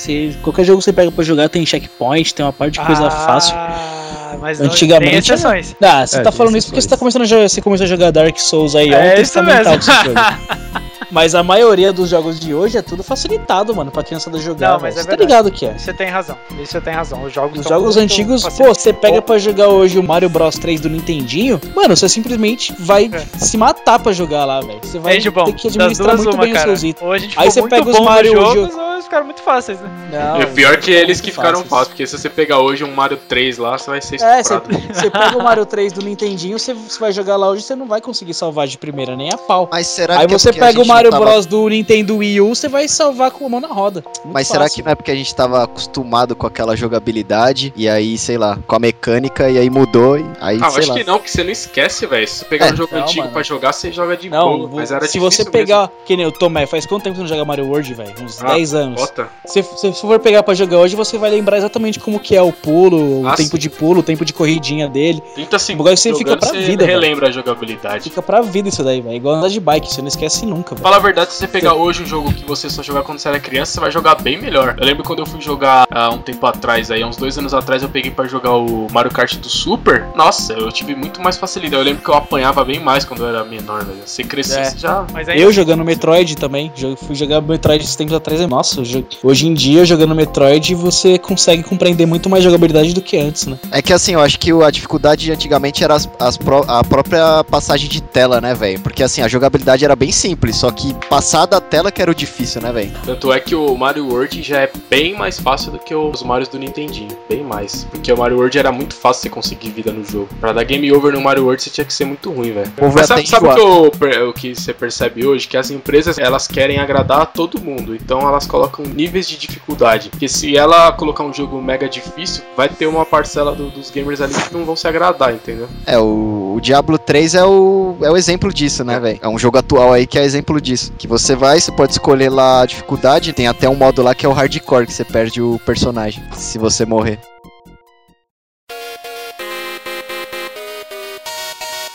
Então, sound chip do Mega Drive, todo mundo fala que ele é pior que o do Super Nintendo. E realmente, ele é um pouco pior. O sound chip e o hardware de som, né, da SEGA. Então, só que assim, no caso do Streets of Rage, a trilha sonora dele, ela é muito favorável pelo hardware da SEGA. Se você fosse tentar colocar as músicas que tem no Streets of Rage, jogar no Super Nintendo, com certeza ia sair muito mais estranho. Ia perder as qualidades. É, porque o hardware de som do Mega Drive ele é pior. Só que para esse tipo de música, ele é melhor que o hardware do Super Nintendo.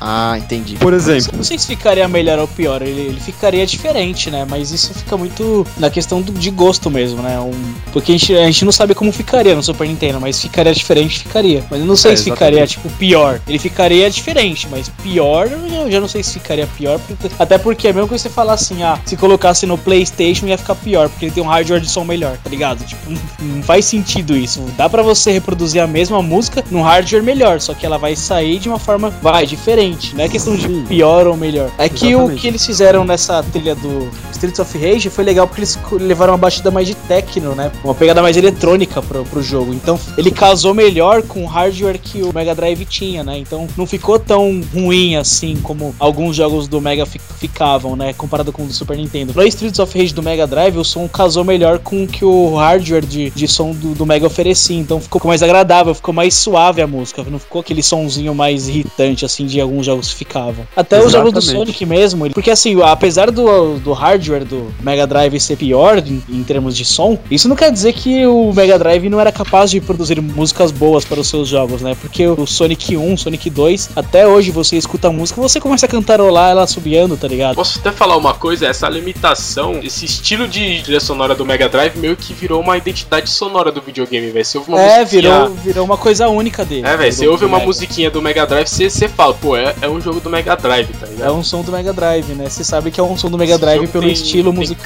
cara e som de Mega Drive. Até os gráficos em si do Mega, você percebe que ele é um gráfico mais coloridão, assim, mais É. exageradão Pelo cores, fato assim. dele ter uma paleta de cores reduzida, É. isso faz com que seja uma identidade visual até, né? Você bate o olho Sim, e fala, pô, é o jogo Mega Drive, né?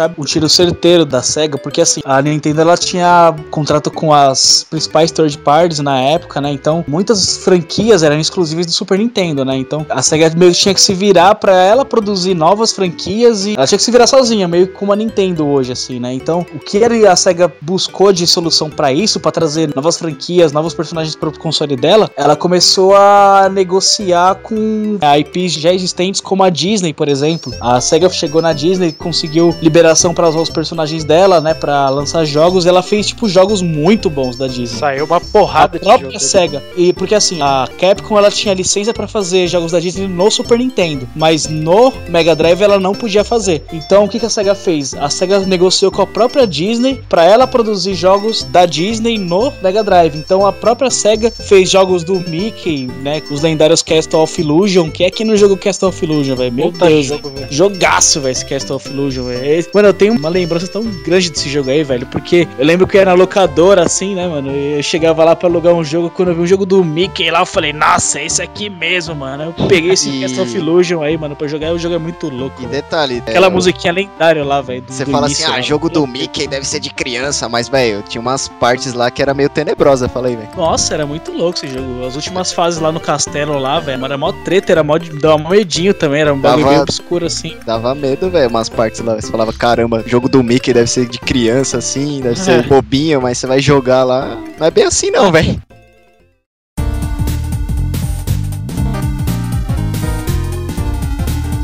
O primeiro Streets of Rage, a Nossa, trilha sonora sim. dele já tinha sido considerada muito à frente de seu tempo. E quando lançou o Streets of Rage 2, a trilha sonora dele também foi, tipo, melhor ainda que o, o primeiro. A trilha sonora dos dois jogos foram consideradas muito à frente do tempo delas. O Streets of Rage 3 não teve tanta ênfase nessa questão. O Yuzo Koshiro ele resolveu usar, tipo, um gerador de som randômico, então ficou uma batida um pouco estranha às vezes. Por isso, o, o ápice mesmo foi o segundo, Streets of Rage.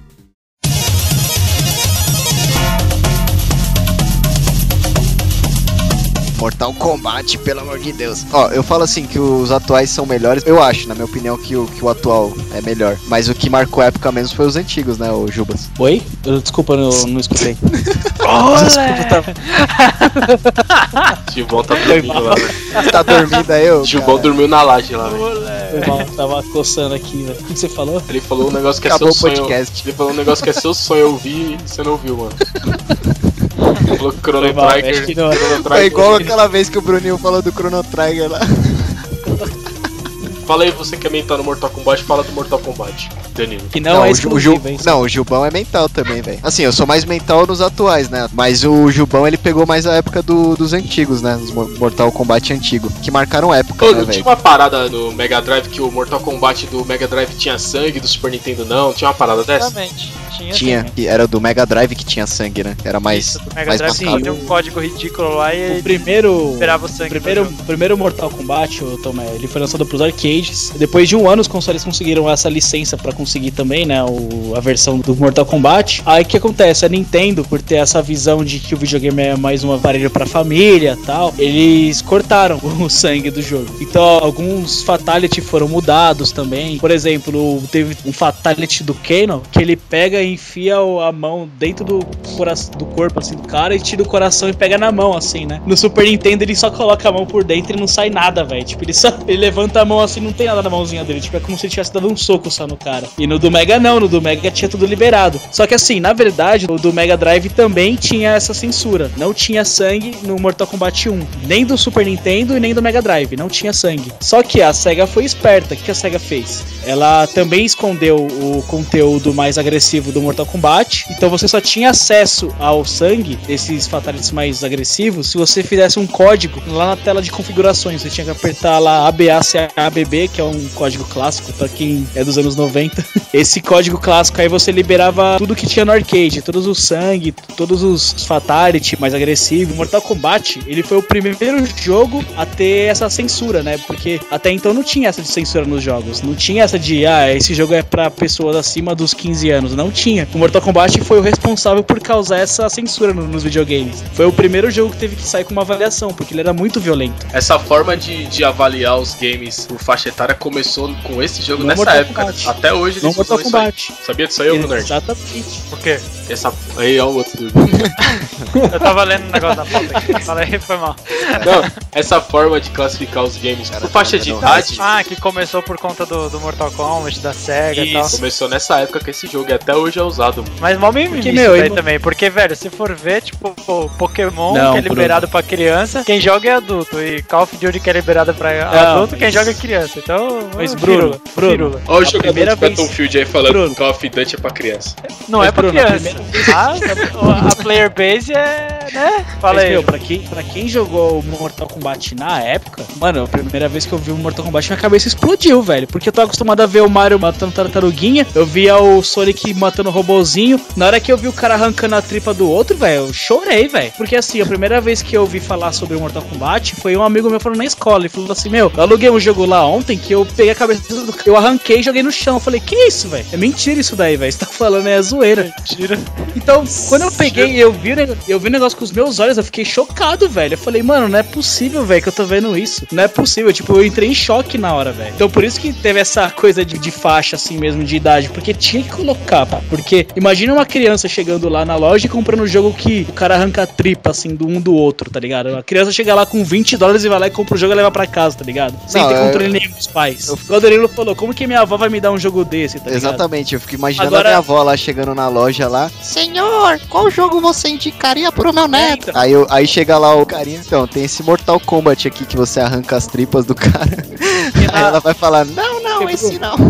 Mas se for ver mó mimimi isso aí, cara, tipo, velho, ah, você não pode ver um, um cara arrancando a cabeça no videogame, mas na novela tá, tá sussa, velho. Pode ver, tranquilo. É, porque hoje já é uma coisa mais comum. Tanto é que ah, os meninos até me zoaram aí, porque o Danilo tem um Mortal Kombat novo aí, do PlayStation 3, Mortal Aham. Kombat X, né? Então, Não, ele. é o. O X não. É o 9, o 9. Foi lançado aí. O X tá chegando, tô com o X na cabeça. O Danilo tem um Mortal Kombat 9 na casa dele. Aí a gente tava jogando lá, aí tem uns fatalities lá que, tipo assim, é pesado mesmo, assim. Tem um lá que o. Como que é o maluco do chapéu lá? O Kung Lao. Kung o Kung Lao. Lao coloca o chapéu no chão ele começa a rodar mental que ele vai Ah, tá o cara e Puxa, Corta é, o cara corta no meio. meio. Pode É. ficar em tá dois no meio. Mano, você vê um negócio assim, você fala assim, pô, dá, o bagulho é pesado. Mas eu, trazendo a minha lembrança de antigamente, não é o mesmo choque que eu tive quando eu via o primeiro Fatality da minha vida, que eu quase chorei nas calças quando eu vi. Não tem a mesma carga emocional. tá ligado? Eu vi aquilo lá e falei assim, ah, beleza, já vi tanta cena assim parecida hoje em dia, que pra mim é uma coisa normal. É porque você não Agora- viu. É porque hoje, é porque hoje eu- você é um homem, Walter. Isso aí que você tá falando é o seguinte. Você teve esse choque, cara, na época, porque você nunca tinha visto até essas cenas, né? Nem ninguém da minha idade tinha isso. E até, Não, até em termos dia de é muito filme, comum,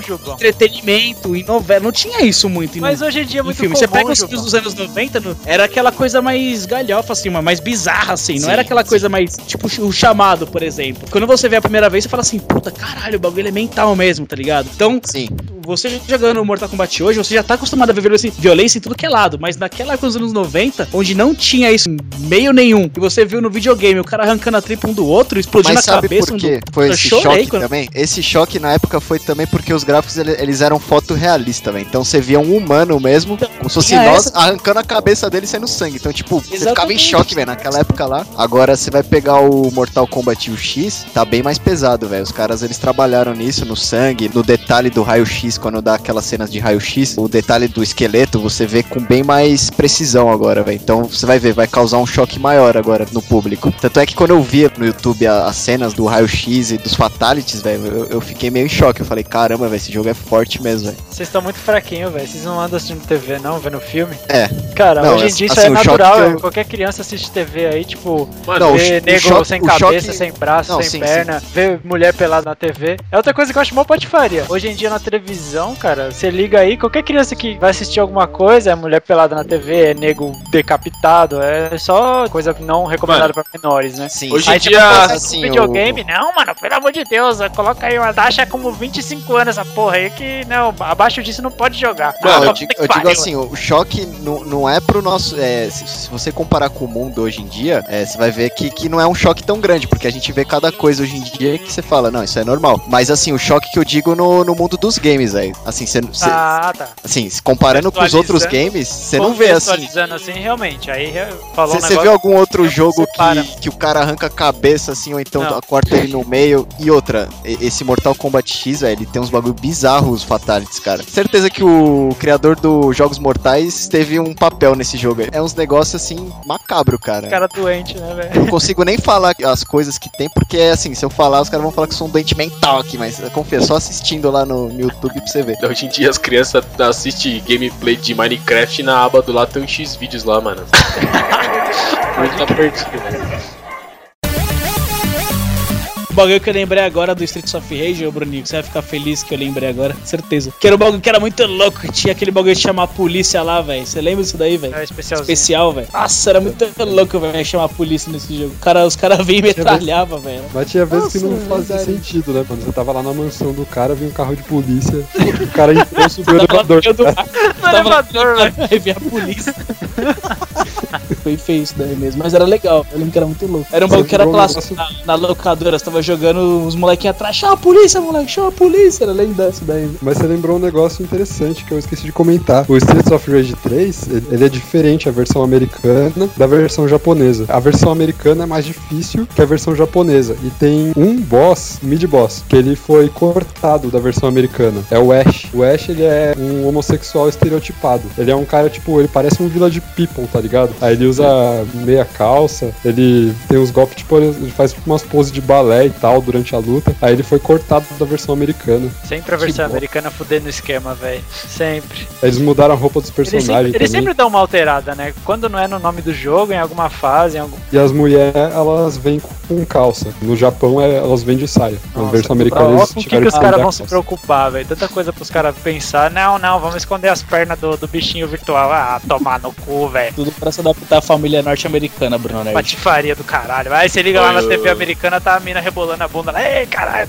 Mas na TV pode, Bruno, mas o console que é pra crianças não. Ah, e a TV é que não vai. Ah, E os japoneses, os não japoneses, mano. Vou te falar também, ó. Os japoneses também não estão pra brincadeira. Os caras são tarados mesmo, né, velho? Os caras São são mesmo. tarados mesmo, velho.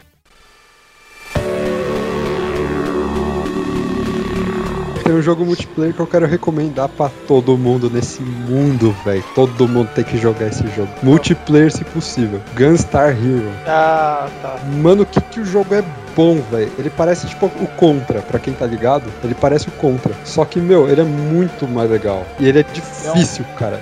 Muito Ele difícil. é um contra mais infantilizado, né? Mas ele é difícil pra caramba mesmo. É bem difícil. Nossa, velho, ele é difícil mental. Tem um boss lá que se você jogar no Expert, velho, ele usa uma máquina que consegue se moldar de, de sete formas diferentes. Se você jogar no Expert, ele vai usar as sete formas contra você, velho. Imagina você lutando contra sete boss, um atrás do outro, velho. Nossa! Era mental esse jogo, velho. Tô Dá vendo o gameplay aqui. pessoas? Ou duas só? Só dá pra duas pessoas. E, mano, eu, é eu tenho. ladinho. É de ladinho. Eu tenho a versão dele pro Game Boy Advance. Eu achava que fosse da hora igual, tá ligado? Tanto é que ele recebeu o prêmio de melhor apresentação na E3. Tudo estampado na caixa lá pra vender o jogo. Só que o jogo ele é fácil demais, velho. Pô, um boss que tem 6 mil de HP no Mega Drive, na versão do Game Boy ele tem 100 de HP, velho. Eu mato ele, tipo, eu dou um peido, eu mato ele, velho. Tão fácil que o jogo é, mano. Deu, deu raiva, velho. Deu- Eu me frustrei, velho. O jogo perdeu fase e ficou fácil demais. Ah, No Mega Drive ele é.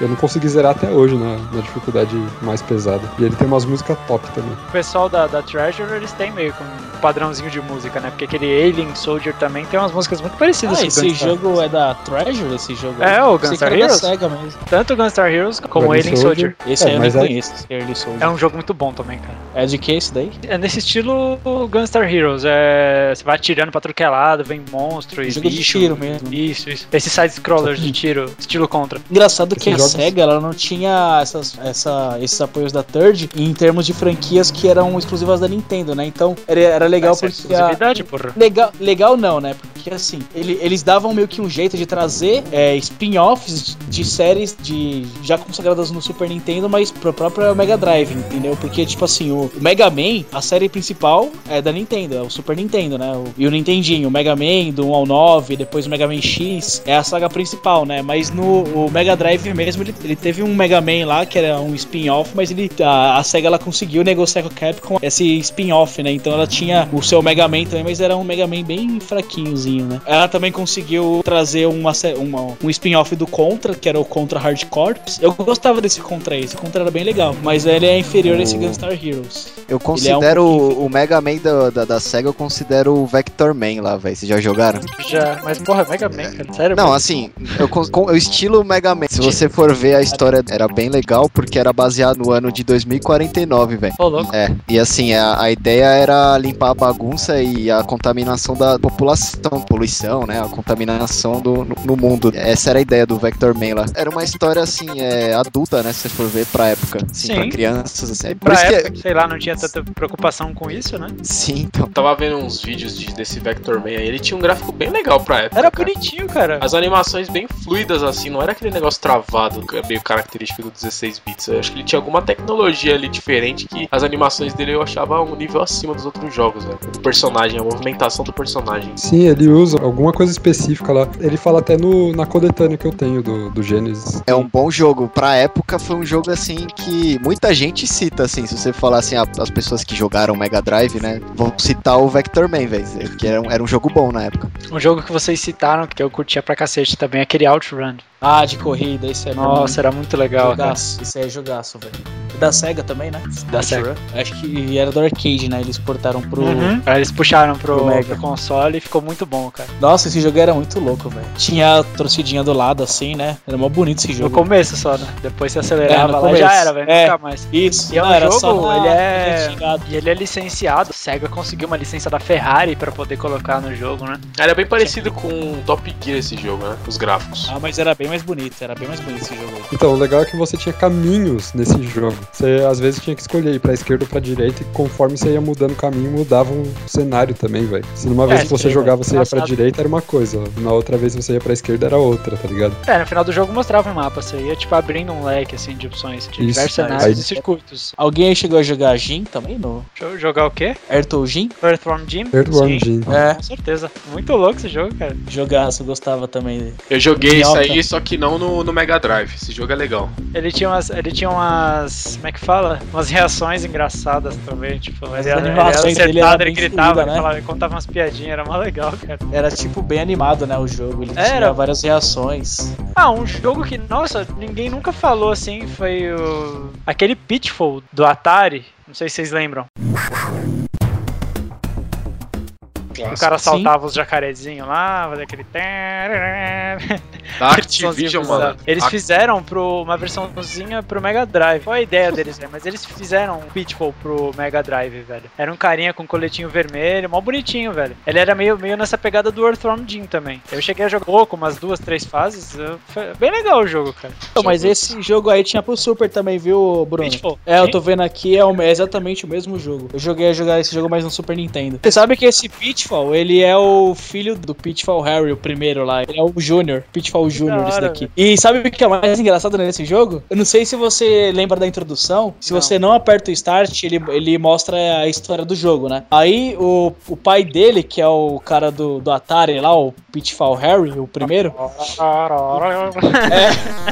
O, o pai dele, na história desse jogo aqui do Mega Drive, ele foi sequestrado por uma raça lá indígena, não se eu não me engano, não sei. Aí na hora que mostra ele preso, você não vai acreditar, mano. Mostra o pixel dele do Atari, velho. É muito engraçado. Nossa, velho. Tipo, mostra ele num cenário mó bonito assim, tá ligado? Só que ele tá preso assim. ele tá, tipo, preso na, na- numa árvore, assim, com as duas mãos pra cima, assim, tá ligado? Amarrado num cipó. Só que o, ao invés de ser o pixel do, do Mega Drive mesmo, é um pixel do desenhadinho Atari, mano. Aqueles quadradão lá. É, os quadrados. Aí, tipo, mostra o, o filho dele falando assim: Ô pai, você está bem? Tipo, ele, o bonequinho, tipo, todo, tem três frames só, tá ligado? Falando com o bonequinho mó bonitão assim do Mega Drive. Eu falei, mano, que, que bosta é essa, velho? Mas foi tipo um negócio zoeira assim mesmo, tá ligado? Mas ficou muito engraçado, velho. Aí no final, quando ele liberta o pai dele lá, mano, aí mostra os dois juntos se abraçando, tipo, um bonequinho de 3 pixels com um bonequinho mó bonito, assim, muito engraçado.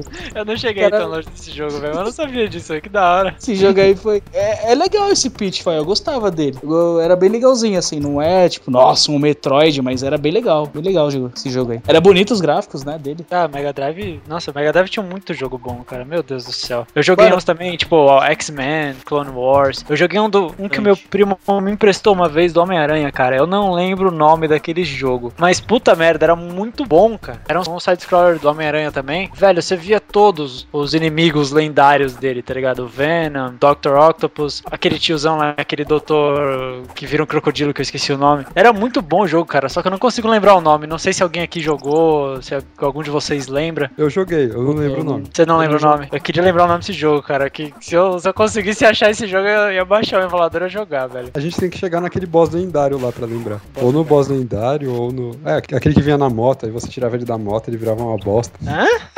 que isso, Você não cara? lembra desse boss? Não. não, era bosta tipo de fezes, era bosta tipo ele não fazia nada, tá ligado? Mas eu lembro, era tipo um motoqueiro, e aí você dava um pau nele, tirava ele da moto e dava um pau nele. Putz. É isso que eu lembro. Esse eu não lembro. Kid Chameleon. Alguém jogou? Eu joguei, mas não cheguei Nossa. a zerar, não cheguei muito longe, entendeu? Não, mas, mas você, não, você e o Brasil inteiro, velho. Ninguém, ninguém salvou esse jogo. É impossível salvar esse jogo.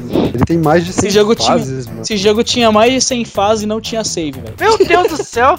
Aí não tem Esse como, jogo é- cara. Esse Cara, jogo aí era impossível. faz- Mas ele era mó legal, mano, esse jogo aí. Bem legalzinho de jogar. Ele tinha mais de. um- Acho que ele tinha uns 10 power-ups aí nesse jogo aí. Ele tinha uma parte de fantasia, assim, ele se trocava. Era muito louco esse jogo aí, velho. É, você pegava aqueles capacetinhos, ele ganhava uns poderes. É. Né? Tipo, Nossa. Tinha um pegava com chifre, ele quebrava a parede, né? Tipo, um, com uma espadinha. Era, complicadinho esse jogo, cara. Tem uma variedade muito grande de item nesse jogo, mas era bem legal esse jogo, viu? Mas E a que história era dele é tão- legal. É, mas esse jogo é. Nossa, é muito. Acho que não conheço uma pessoa que tenha salvado esse jogo já, velho. É muito É difícil. impossível, velho. Sem fases. sem Possível, save. sem fase, sem save. Tipo, não é aquele jogo que você pode pegar na locadora e jogar assim, tá ligado? Você tem que trazer pra casa, não pode desligar o console, deixar ele ligado quando você parar de jogar e quando você volta, já tá na fase onde você parou, porque senão não tem o que fazer, velho. Não- E aí o jogo já é difícil. Ele tem É. 100 fases ainda, eu ia velho. falar, você tem que ser bom o suficiente pra não morrer também, né? Porque tem o agravante das vidas, né? Não é nem desligar, o problema não é nem desligar É. o videogame, o problema é você morrer as vidas Não, na primeira maior, fase. O maior rival é sua mãe querendo assistir a novela e você não terminou ainda a fase lá. Aí, aí você ia falar pra ela pra deixar o videogame ligado a noite inteira pra jogar, pra jogar no dia seguinte? Nem a pau, velho. Ela ia falar que estragar a TV. Ah, é, sempre. Tinha Essa lenda. essa lenda, né? Que videogame estragava a TV, mano. Quem inventou No isso aí? beira, né, velho? Meu sonho o cara morrer que inventou isso. Esse Kid Chameleon, ele é muito pegada Mega Drive, mano. Muito pegada adolescente, a historinha assim do jogo. É, um moleque você, descolado, né? você mexe o personagem, ele é um personagem em modo escoladão, assim. Ele usava um topetão, assim, um cabelo... Ele pare, parecia o Danilo quando tinha 16 anos. Vocês procuram.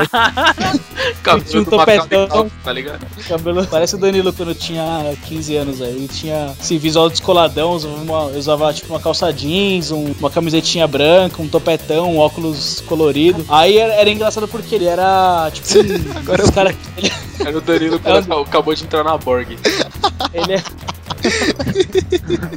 Tipo, o moleque era. Ele era aqueles encrenqueiros de escola, assim, o, o, o herói do jogo. Aí o que acontece? Todas as crianças da escola foram sequestradas e foram presas dentro de um jogo, de um flipper. Aí ele falou: caralho, agora eu que vou ter que salvar esses, moleque aí, tá ligado? Tipo, ele vai atrás pra salvar, assim, tá ligado? Os amigos, assim, entre aspas. Ele era aquele moleque que causava bullying na escola, né? Mas aí ele ficou sozinho. Aí ele falou: ah, vou ter que trazer todo mundo de volta só pra zoar todo mundo de volta quando tiver aqui na, na escola, tá ligado? zoar.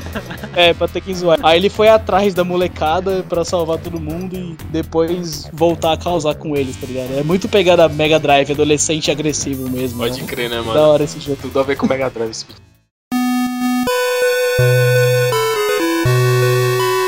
Zé, Shining Force, muito louco esse jogo. Até hoje eu revisito o Shining Force, velho. Porque, tipo, ele é aqueles tactics, tá Que ligado? merda de guita. Aí, aí cada personagem é um pouco individual, tá ligado? Cada personagem tem suas características. Só que, tipo, você só pode colocar 12 na sua equipe pra andar nas lutas. E aí, tipo, vira e mexe, eu volto, jogo de novo, pego um personagem que eu nunca usei pra ver como é que ele é. É da hora, mano. É muito bom. Ele me iniciou nesse estilo Tactics, que eu, foi o que eu mais gostei até hoje do- dos RPGs, tá ligado? Saquei, ele é- tem aquele estilinho quadradinhos e. Isso, você vai andando nos tiles, aí tipo, você coloca o seu personagem aqui, o inimigo vem pelo lado tal. E tipo, estilo Final Fantasy Tactics. Ô, você falou em Fantasy o Phantasy Star. É, eu joguei e, tipo, o Phantasy Star 2, o 1, o 2 e o 4, na verdade, eles fazem parte da história como um todo. O Phantasy Star 1 veio já no Master System e ele era muito bom pra época. O 2, eu achei ele um pouco mais fraco comparado ao primeiro. O modo como ele desenrola a história, velho, é muito estranho. Você chega lá, você encontra um boss, aí aparece um monte de texto de você conversando com o boss, e aí, tipo, você luta e acabou. É, não, não tem uma coisa, aquela coisa mais legal, por exemplo, você vê no. Você pega, por exemplo, Final Fantasy do Super Nintendo. No Final Fantasy os caras já anda, pula, tem expressão facial. Aí no Phantasy Star 2 e no Phantasy Star 3 isso não, não era mostrado, tá ligado? O Phantasy Star 3 ele tinha um negócio muito da hora, que era tipo, no- chegando numa certa parte do jogo, você tinha que pegar o protagonista e casar com uma de duas mulheres. E aí a mulher com a qual você escolhesse casar é, ia gerar um filho e você ia jogar com esse filho. Então, tipo, você tinha aí dois caminhos diferentes pra jogar nesse ponto. E o seu filho, ele ainda ia ter que fazer a mesma decisão. Ia pegar duas mulheres e ia escolher uma das duas pra casar e gerar outro filho. E você ia jogar com esse outro filho também. Então você acaba tendo, tipo, quatro caminhos possíveis pelo jogo, tá ligado?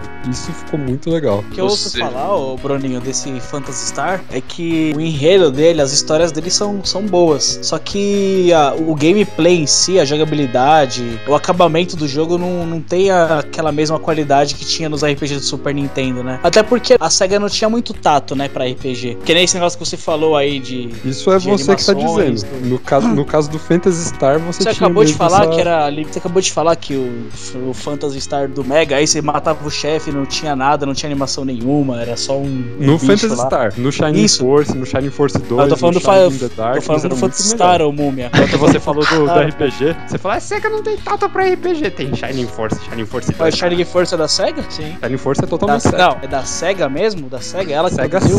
SEGA, só ela. Então, mas no, no Phantasy Star 4 ficou muito melhor. Inclusive o Phantasy Star 4 ele era pra ser lançado pro Sega CD, Ô, mas ainda exagero. mas eles chegaram. Isso, porque era pra ser um jogo muito bom, mas eles conseguiram colocar no Mega Drive pra ficar tudo redondinho, né, série do Mega Drive, e ficou muito bom. Eles melhoraram em todos os aspectos do jogo. Inclusive eu não queria dar, dar spoiler, mas você pega, por exemplo, o, o Phantasy Star 3, o chefe final, você encontra ele dentro de um baú. Ah, é, muito, é muito feio, velho. Você, você, tipo, tá andando na dungeon final lá, aí você encontra um baú, você abre ele e aparece o boss final. Que não isso, tem é diálogo, Não tem diálogo nem nada, velho. Você abre e vem a força do mal, tá ligado?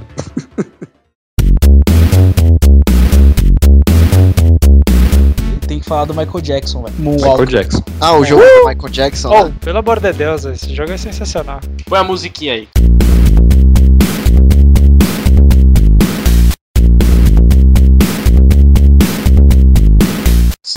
É, mano, o legal é que os caras pegaram a música do Michael Jackson mesmo pra colocar. Obviamente, né, velho? Eu nem ia pegar a música do Frank Sinatra pra colocar no jogo. É, Caralho. é pô, Raul Seixas lá, cara. Ah, mas o bom é que eles conseguiram, mano. Porque imagina, Lógico, pegar o jogo é do cara, se ele não entregasse a propriedade Sim. intelectual dele, não ia dar, né, velho? Mas eu entendo o que você quis dizer. Tipo, eles poderiam usar o modelo, o personagem em si, mas compor músicas pras fases, né? Ao invés de usar a própria discografia do cara, né? E foi mental isso, aí, Isso. porque essa época era o auge mor do Michael Jackson, né, mano? Meu Deus, velho. E não queria dizer nada, né? Não queria falar, mas a exclusividade chupa, chupa.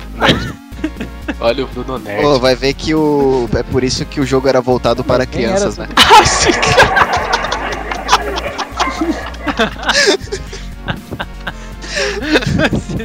que mancada, velho. Agora eu acho que a gente pode falar dos jogos exclusivos pro Brasil, né? Tinha um que eu Então, foi gostava, aquele cara. da, da turma da Mônica lá, né? Da Turma da Mônica. Eu joguei, é muito legal, velho. Muito legal É, o jogo, porque velho. ele é praticamente o Wonder Boy, o jogo Wonder Boy em Monster World, traduzido, totalmente traduzido pro português e mudando a sprite dos personagens pra personagens da turma da Mônica. A SEGA já fazia isso com o Master System e fez também com o Mega Drive, né? E teve também aquele jogo do show do milhão, né? Foi lançado em 2000, mais pra frente. É, isso aí foi. Isso. Está É, certo. mas por, mas por Até hoje eu não sei que como que pareça- os caras conseguiram colocar aquele áudio no Mega Drive. Como, velho? Isso é o maior mistério da natureza. e era bom, velho. O som não era cagado. A pessoa Não. tá perfeitamente. O som é, mas deve ser só isso o jogo, né, velho? Só o som. Porque É, o resto, é só- a parte de código e pergunta deve ser muito simples, cara. Muito simplificado. Porque áudio vai um espaço legal. Tanto que aquele áudio da SEGA lá, dos jogos como Sonic e tal, ocupava mal o teco do cartucho. Você tá certo disso? Está certo disso? Está certo disso? Certa resposta. E teve um jogo que foi totalmente lixo, na minha opinião. Qual? Que é as férias frustradas do pica-pau. Talento Eu joguei gostoso. essa. Sem talento, mano. Eu, eu peguei pra jogar, eu joguei essa semana. Tinha tudo pra ser bom, né, velho? Porque o pica-pau é um personagem carismático, né, velho? Teve um jogo do Ayrton Senna, mano. É o Super Monaco GP? Isso. Da hora esse jogo. Esse jogo era Muito bom? Puta louco. merda. Nossa, eu joguei Super muito Monaco esse GP. jogo, velho. Você não tem noção. Eu também. De Gastava ter horas. ficar o dia inteiro, mano. Tipo, começar às 10 horas da manhã e parar de jogar de 6 da tarde. Já vi gente falar que esse é o melhor jogo de Fórmula 1 da história. Acho que é, hein? Sem É. maldade. Eu acho que Tá é, muito mais, é mais pela nostalgia mesmo, não é, velho? Deve ser, cara. Não, o jogo Mas- é bom mesmo. Não, o jogo Mas é é, bom. o jogo é bom mesmo, tô ligado. Você não vê nenhum jogo que foi famoso de Fórmula 1. Eu só lembro desse mesmo. Ah, tem os F1 que sai aí pela EA Games aí da vida. Eu vi uns de Ah, PC já. Não vi nenhum deles com Ah, com sucesso. Eu não sei, cara, porque eu não vou atrás de jogo de esporte. Eu não, não sou muito Mas não tem tá mesmo. Mas não tem mesmo, Bruno. O jogo não é muito bom. É aquele jogo básico, assim. A plataforma atual permite fazer como qualquer um outro jogo faz, assim, sabe? Hum. Agora, esse Super Monaco GP, ele era muito acima dos outros jogos de corrida que tinha na época. Ele era muito bom mesmo. Por isso que ele é considerado o melhor de todos os tempos. Não, você não fala esse sentido técnico comparando um com o outro, assim. A dinâmica do gameplay em si e os gráficos. Agora, se você for ver, na época que foi lançado cada um, o sucesso que ele fez, esse aqui é o melhor mesmo. Esse Super Monaco GP é o melhor, velho. Certeza. Muito bom esse jogo. Joguei demais esse jogo, cara. Você disputava com o rivalzinho lá tal, aí mudava de equipe. Nossa, como era legal, velho. Esse negócio tipo de, de mudar a cor do carro, tá ligado? A luva do personagem assim na, na- tela, velho. Eu achava o máximo essa porra, cara. Vocês falaram de jogo de corrida, eu lembrei de um outro, velho. É corrida, mas não é corrida, tá ligado? Nossa, esse daí é o melhor, Bruno. Road Esse é o melhor, velho. Puta, eu tô me segurando pra falar desse jogo aqui há umas 3 horas, velho. Se, se entrar em outro assunto, eu falava, não, eu vou falar numa hora que todo mundo vai falar, meu Deus, esse jogo é o melhor do mundo. Esse jogo jogo é é muito foda, bom. cara. Mano, eu lembro que esse jogo veio parar na minha casa, velho. Esse jogo veio parar na minha casa uma vez, não sei como, velho. Acho que minha irmã pegou emprestado de uma amiga. Só sei que quando eu vi esse jogo aqui, eu coloquei pra jogar no Mega Drive, velho. Nossa! Eu vi aquele gráfico lá muito louco, velho. O gráfico pra época, o Bruno Nerd. Fala isso, dava cacetada nos caras do seu lado. Nossa, velho. era muito bom, né, cara? Pegar aquela corrente Chorei, assim, pá, aí o cara. era da hora. É, Aí- eu sinto falta de jogo de corrida assim hoje em dia, velho. Esse Hot Hash. Não, não, eu- Mario Kart é estilo jogar tipo casco, mas eu tô falando assim, pegar um cano e dar na cabeça do cara assim, tá ligado? Não tem, velho. Hot Hash eu nunca joguei no Mega Drive, eu joguei uma versão bem antiga dele pra PC, nas épocas que eu jogava PC game junto com o Damon. Tô vendo aqui ele do Mega Drive, era bem parecido com o que eu jogava, não sei nem se era a mesma versão, porque o que eu joguei de PC era bem antigo e era bem legal, bem legal mesmo esse jogo. era legal esse jogo, não era uma pista tinha um formato. Você ia andando, e andando e andando, aí tinha uma curvinha pra esquerda, aí eu lembro que tinha umas travessas, tinha uns carros passavam tava na travessa, podia até se atropelar, assim, você tinha que parar no farol. Era Para um jogo farol que não, mas você simulava. tinha que ver se não vinha um carro, porque se viesse, se tivesse Isso. passando na hora, velho. Ele é um jogo que você, simulava, A moto ficava assim, e você cara. ia lá na puta que pariu. Depois você tinha que vir correndo pra buscar a moto. É. Esse jogo aí era o GTA 16 bits, mano. Exatamente. Eu lembro que eu É. achava, quando eu via GTA, eu pensava que era a sequência do Rod Hash. Eu sempre Oh, liguei louco. o GTA É, com mas o Rod o, o GTA você tem ainda um mundo livre, né, velho? Você pode sair do carro e fazer outras coisas. Agora esse daí era corrida mesmo só, né? Você podia dar É. cacetada nos caras. E era Eu corrida não sei mesmo. se era bem corrida, porque não, Não, é. tinha. Era corrida, cara, mas tipo. Não, mas não tinha o algo. foco mesmo era, era sair no braço dos outros caras, velho. Na moral. Tipo, era como se fosse um racha, assim, né? Você, um você racha. tava no meio de outros carros também. Tinha que tomar cuidado pra não tipo, ser atropelado por, por uma né? moto rival. Era... Era Tinha um racha polícia, mano. Tinha Justamente. polícia nesse jogo. Nossa, era muito Era legal, foda. lembra? Tipo, você terminava a corrida e vinha uns bagulho de zoeira depois. Não sei se você lembra. Ah, eu lembro, mano. No, Tinha no PC tinha umas cutscenes assim, de, de umas piadinhas, umas zoeiras assim, no fim da Isso. corrida, mano. Eu lembro disso aí, velho. Como eles estavam nessa de ter ultrapassado a Nintendo tal, do- ter dominado certo mercado lá tal, a, a SEGA era um pouco arrogante, entendeu? Tipo, ele, como eles estavam no auge, eles tentaram começar a empurrar um monte de coisa. Eles eram muito inovadores também, né? Não vamos tirar isso, esse mérito deles. Aí eles começaram a lançar um monte de gadget. O tal do, do Mega CD, o 32X, que deu brecha lá, deu mão também pro Sega CD. Eles começaram a atropelar esses projetos. E não foram projetos que vingaram. As produtoras, elas não aderiram a essa ideia da SEGA, entendeu? Tipo, ela não ganhou as produtoras, então é mais um esforço dela de criar os games e tudo mais. Então, como o Gilbão falou que tinha meia dúzia de game lá no 32X no Sega CD, por conta disso, que era o esforço da SEGA. E como não tava vendendo, não foi pra frente o projeto, entendeu? E tudo isso alinhado com o marketing deles, ferrado, tipo de não, aqui ó, o futuro é esse aqui, ó, Sega Saturno e tal. Então, eles lançaram esse monte de gadget e logo anunciaram um videogame. Então, tipo, porra, por que que eu vou Um gastar foi matando o outro, né? isso, por que, que eu vou gastar tudo isso de grana comprando esses gadgets maluco, sendo que ele vai morrer daqui um mês, seis meses, sei lá, e vai, vai vir um videogame novo aí, tecnologia nova e tal. Por que, que eu vou investir nisso, né? Então, velho, Exato. foi um puta do dinheiro, assim, com desenvolvimento e não teve retorno. Aí beleza, teve essa.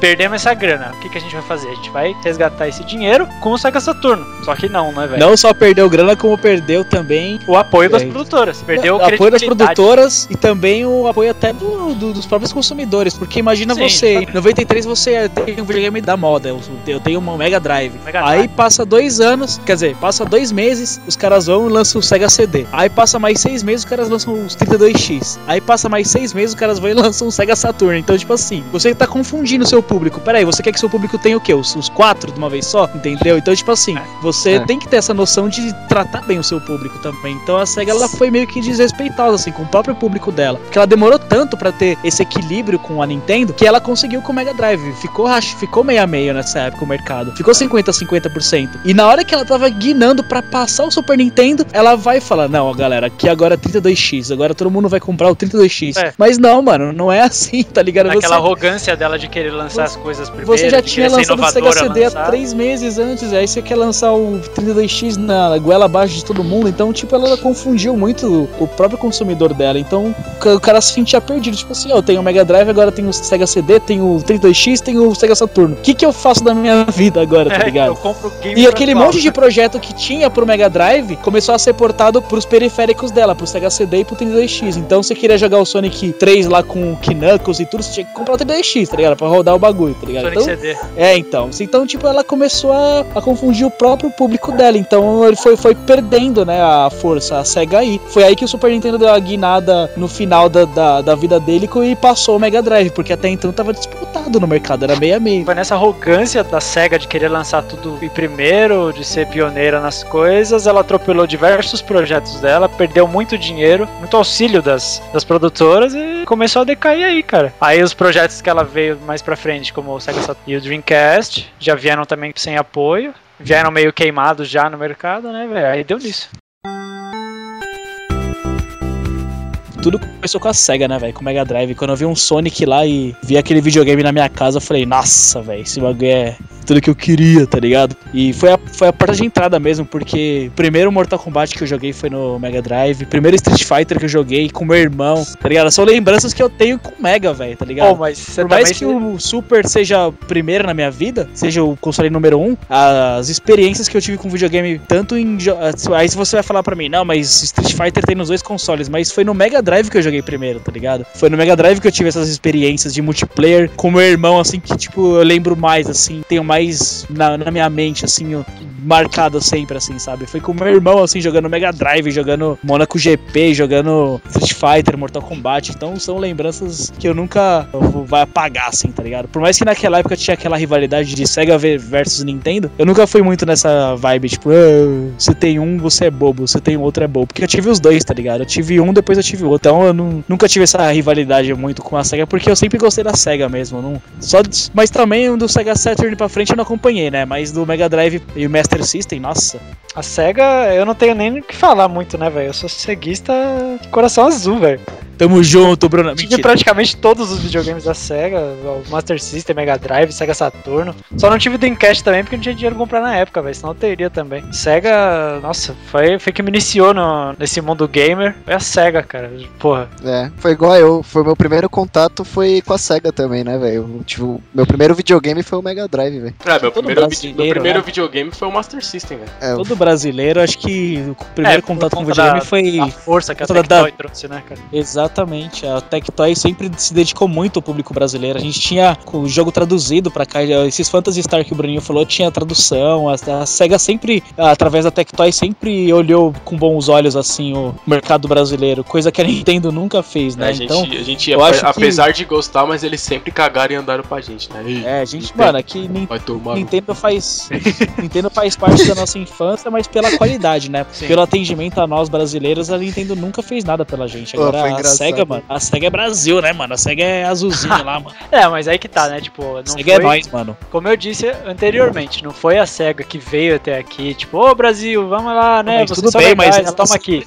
Foi a Tectoy que foi atrás. A Tectoy É, que foi ela atrás foi dos solícita, né, direitos. Bruno? A Tectoy ela que foi buscar o- os videogames pra trazer pra cá. Aí depois, né, do, do, do sucesso que fez aqui, que a SEGA falou, ô, os caras lá são, Os, são os foda, caras que moram na floresta lá Bruno. até que gosta de videogame, velho. O? Fala aí. Bruno, Bruno, Mas ela sempre foi solícita, né? Aos, Não. aos pedidos da, da Tectoy. Justamente. Agora você acha, Justamente. você acha que a Tectoy, ou a própria Playtronic, Gradiente, você acha que eles nunca tentaram fazer algo semelhante com o Super Nintendo? E aí? A gente nunca teve uma resposta Não. desse mesmo nível em relação ao Super Nintendo aqui no Brasil, né, mano? Nunca É que na real, vou falar pra você Ué. também, Gilbão, aqui, o trabalho da Tectoy foi muito bom aqui no Brasil, velho. Mas isso que o Gilbão falou, ele tem razão, cara. Tipo, por mais que a Tectoy quisesse trazer isso, a SEGA ela tinha que liberar também. Ela tinha que ser solícita, ela tinha que colaborar com a Tectoy pra Tectoy conseguir Exato. trazer esse conteúdo até a gente. Como Exatamente, a, você como a Gradiente Play, barra Playtronic não teve tanto sucesso com a Nintendo, que sempre bloqueou, assim, esse tipo de coisa, né? Não, ó, toma aqui o videogame e vai embora, velho. Não me pede mais nada. Só isso, né? Se vira. Toma aqui o videogame, cala a boca e se vira. Apenas venda, só isso. Ei, O Agora eles Drive- nunca deram muita casinha pra Gradiente fazer nada.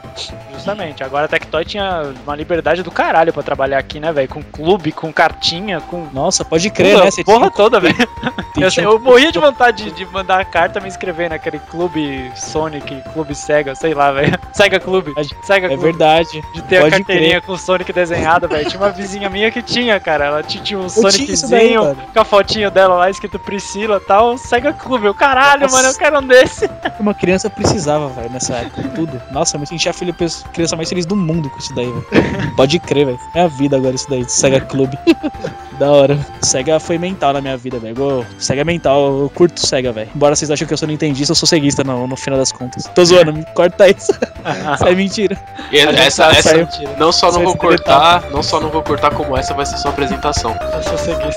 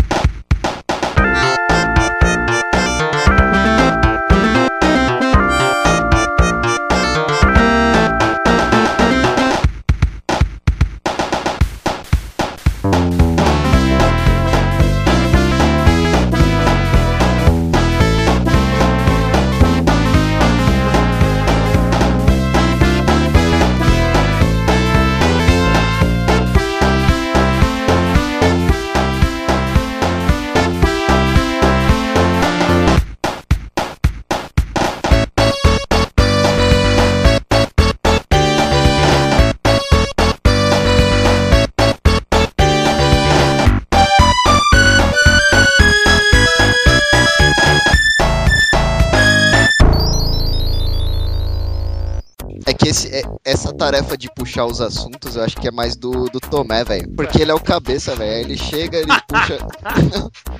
É, o ele cabeça puxa, Cabeças Ele puxa todos.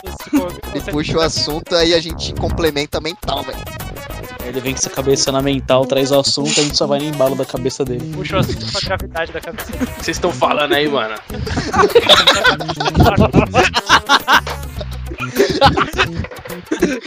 Voltou revoltado, tá ligado? Eu vou ligar o ventilador eu volto, tá tudo me aloprando, velho. Que isso? Ninguém mais vai falar do Mega Drive, mano?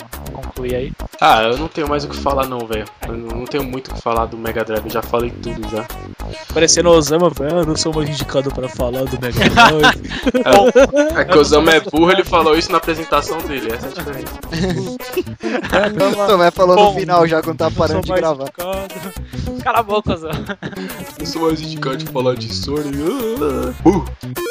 Meu nome é Juban, eu queria que a SEGA voltasse pra rivalizar com a Nintendo, lançasse o Super Mega Drive Plus 5 e o Super Nintendo 7, e, nossa, os videogames atuais fossem igual aos antigamente, que enjoei de Xbox e Sony, velho, na boa. Enjoei de era- Playstation e Xbox. Não era Quero o Sony- Mega Drive. É, quero o Mega Drive e Super Nintendo de volta nos dias de hoje com gráficos atualizados, velho. Falei o pau de todo mundo agora, velho. Tô ligado. Você falou, Betão, você falou nem seu pau. Chega lá. Falou seu pau.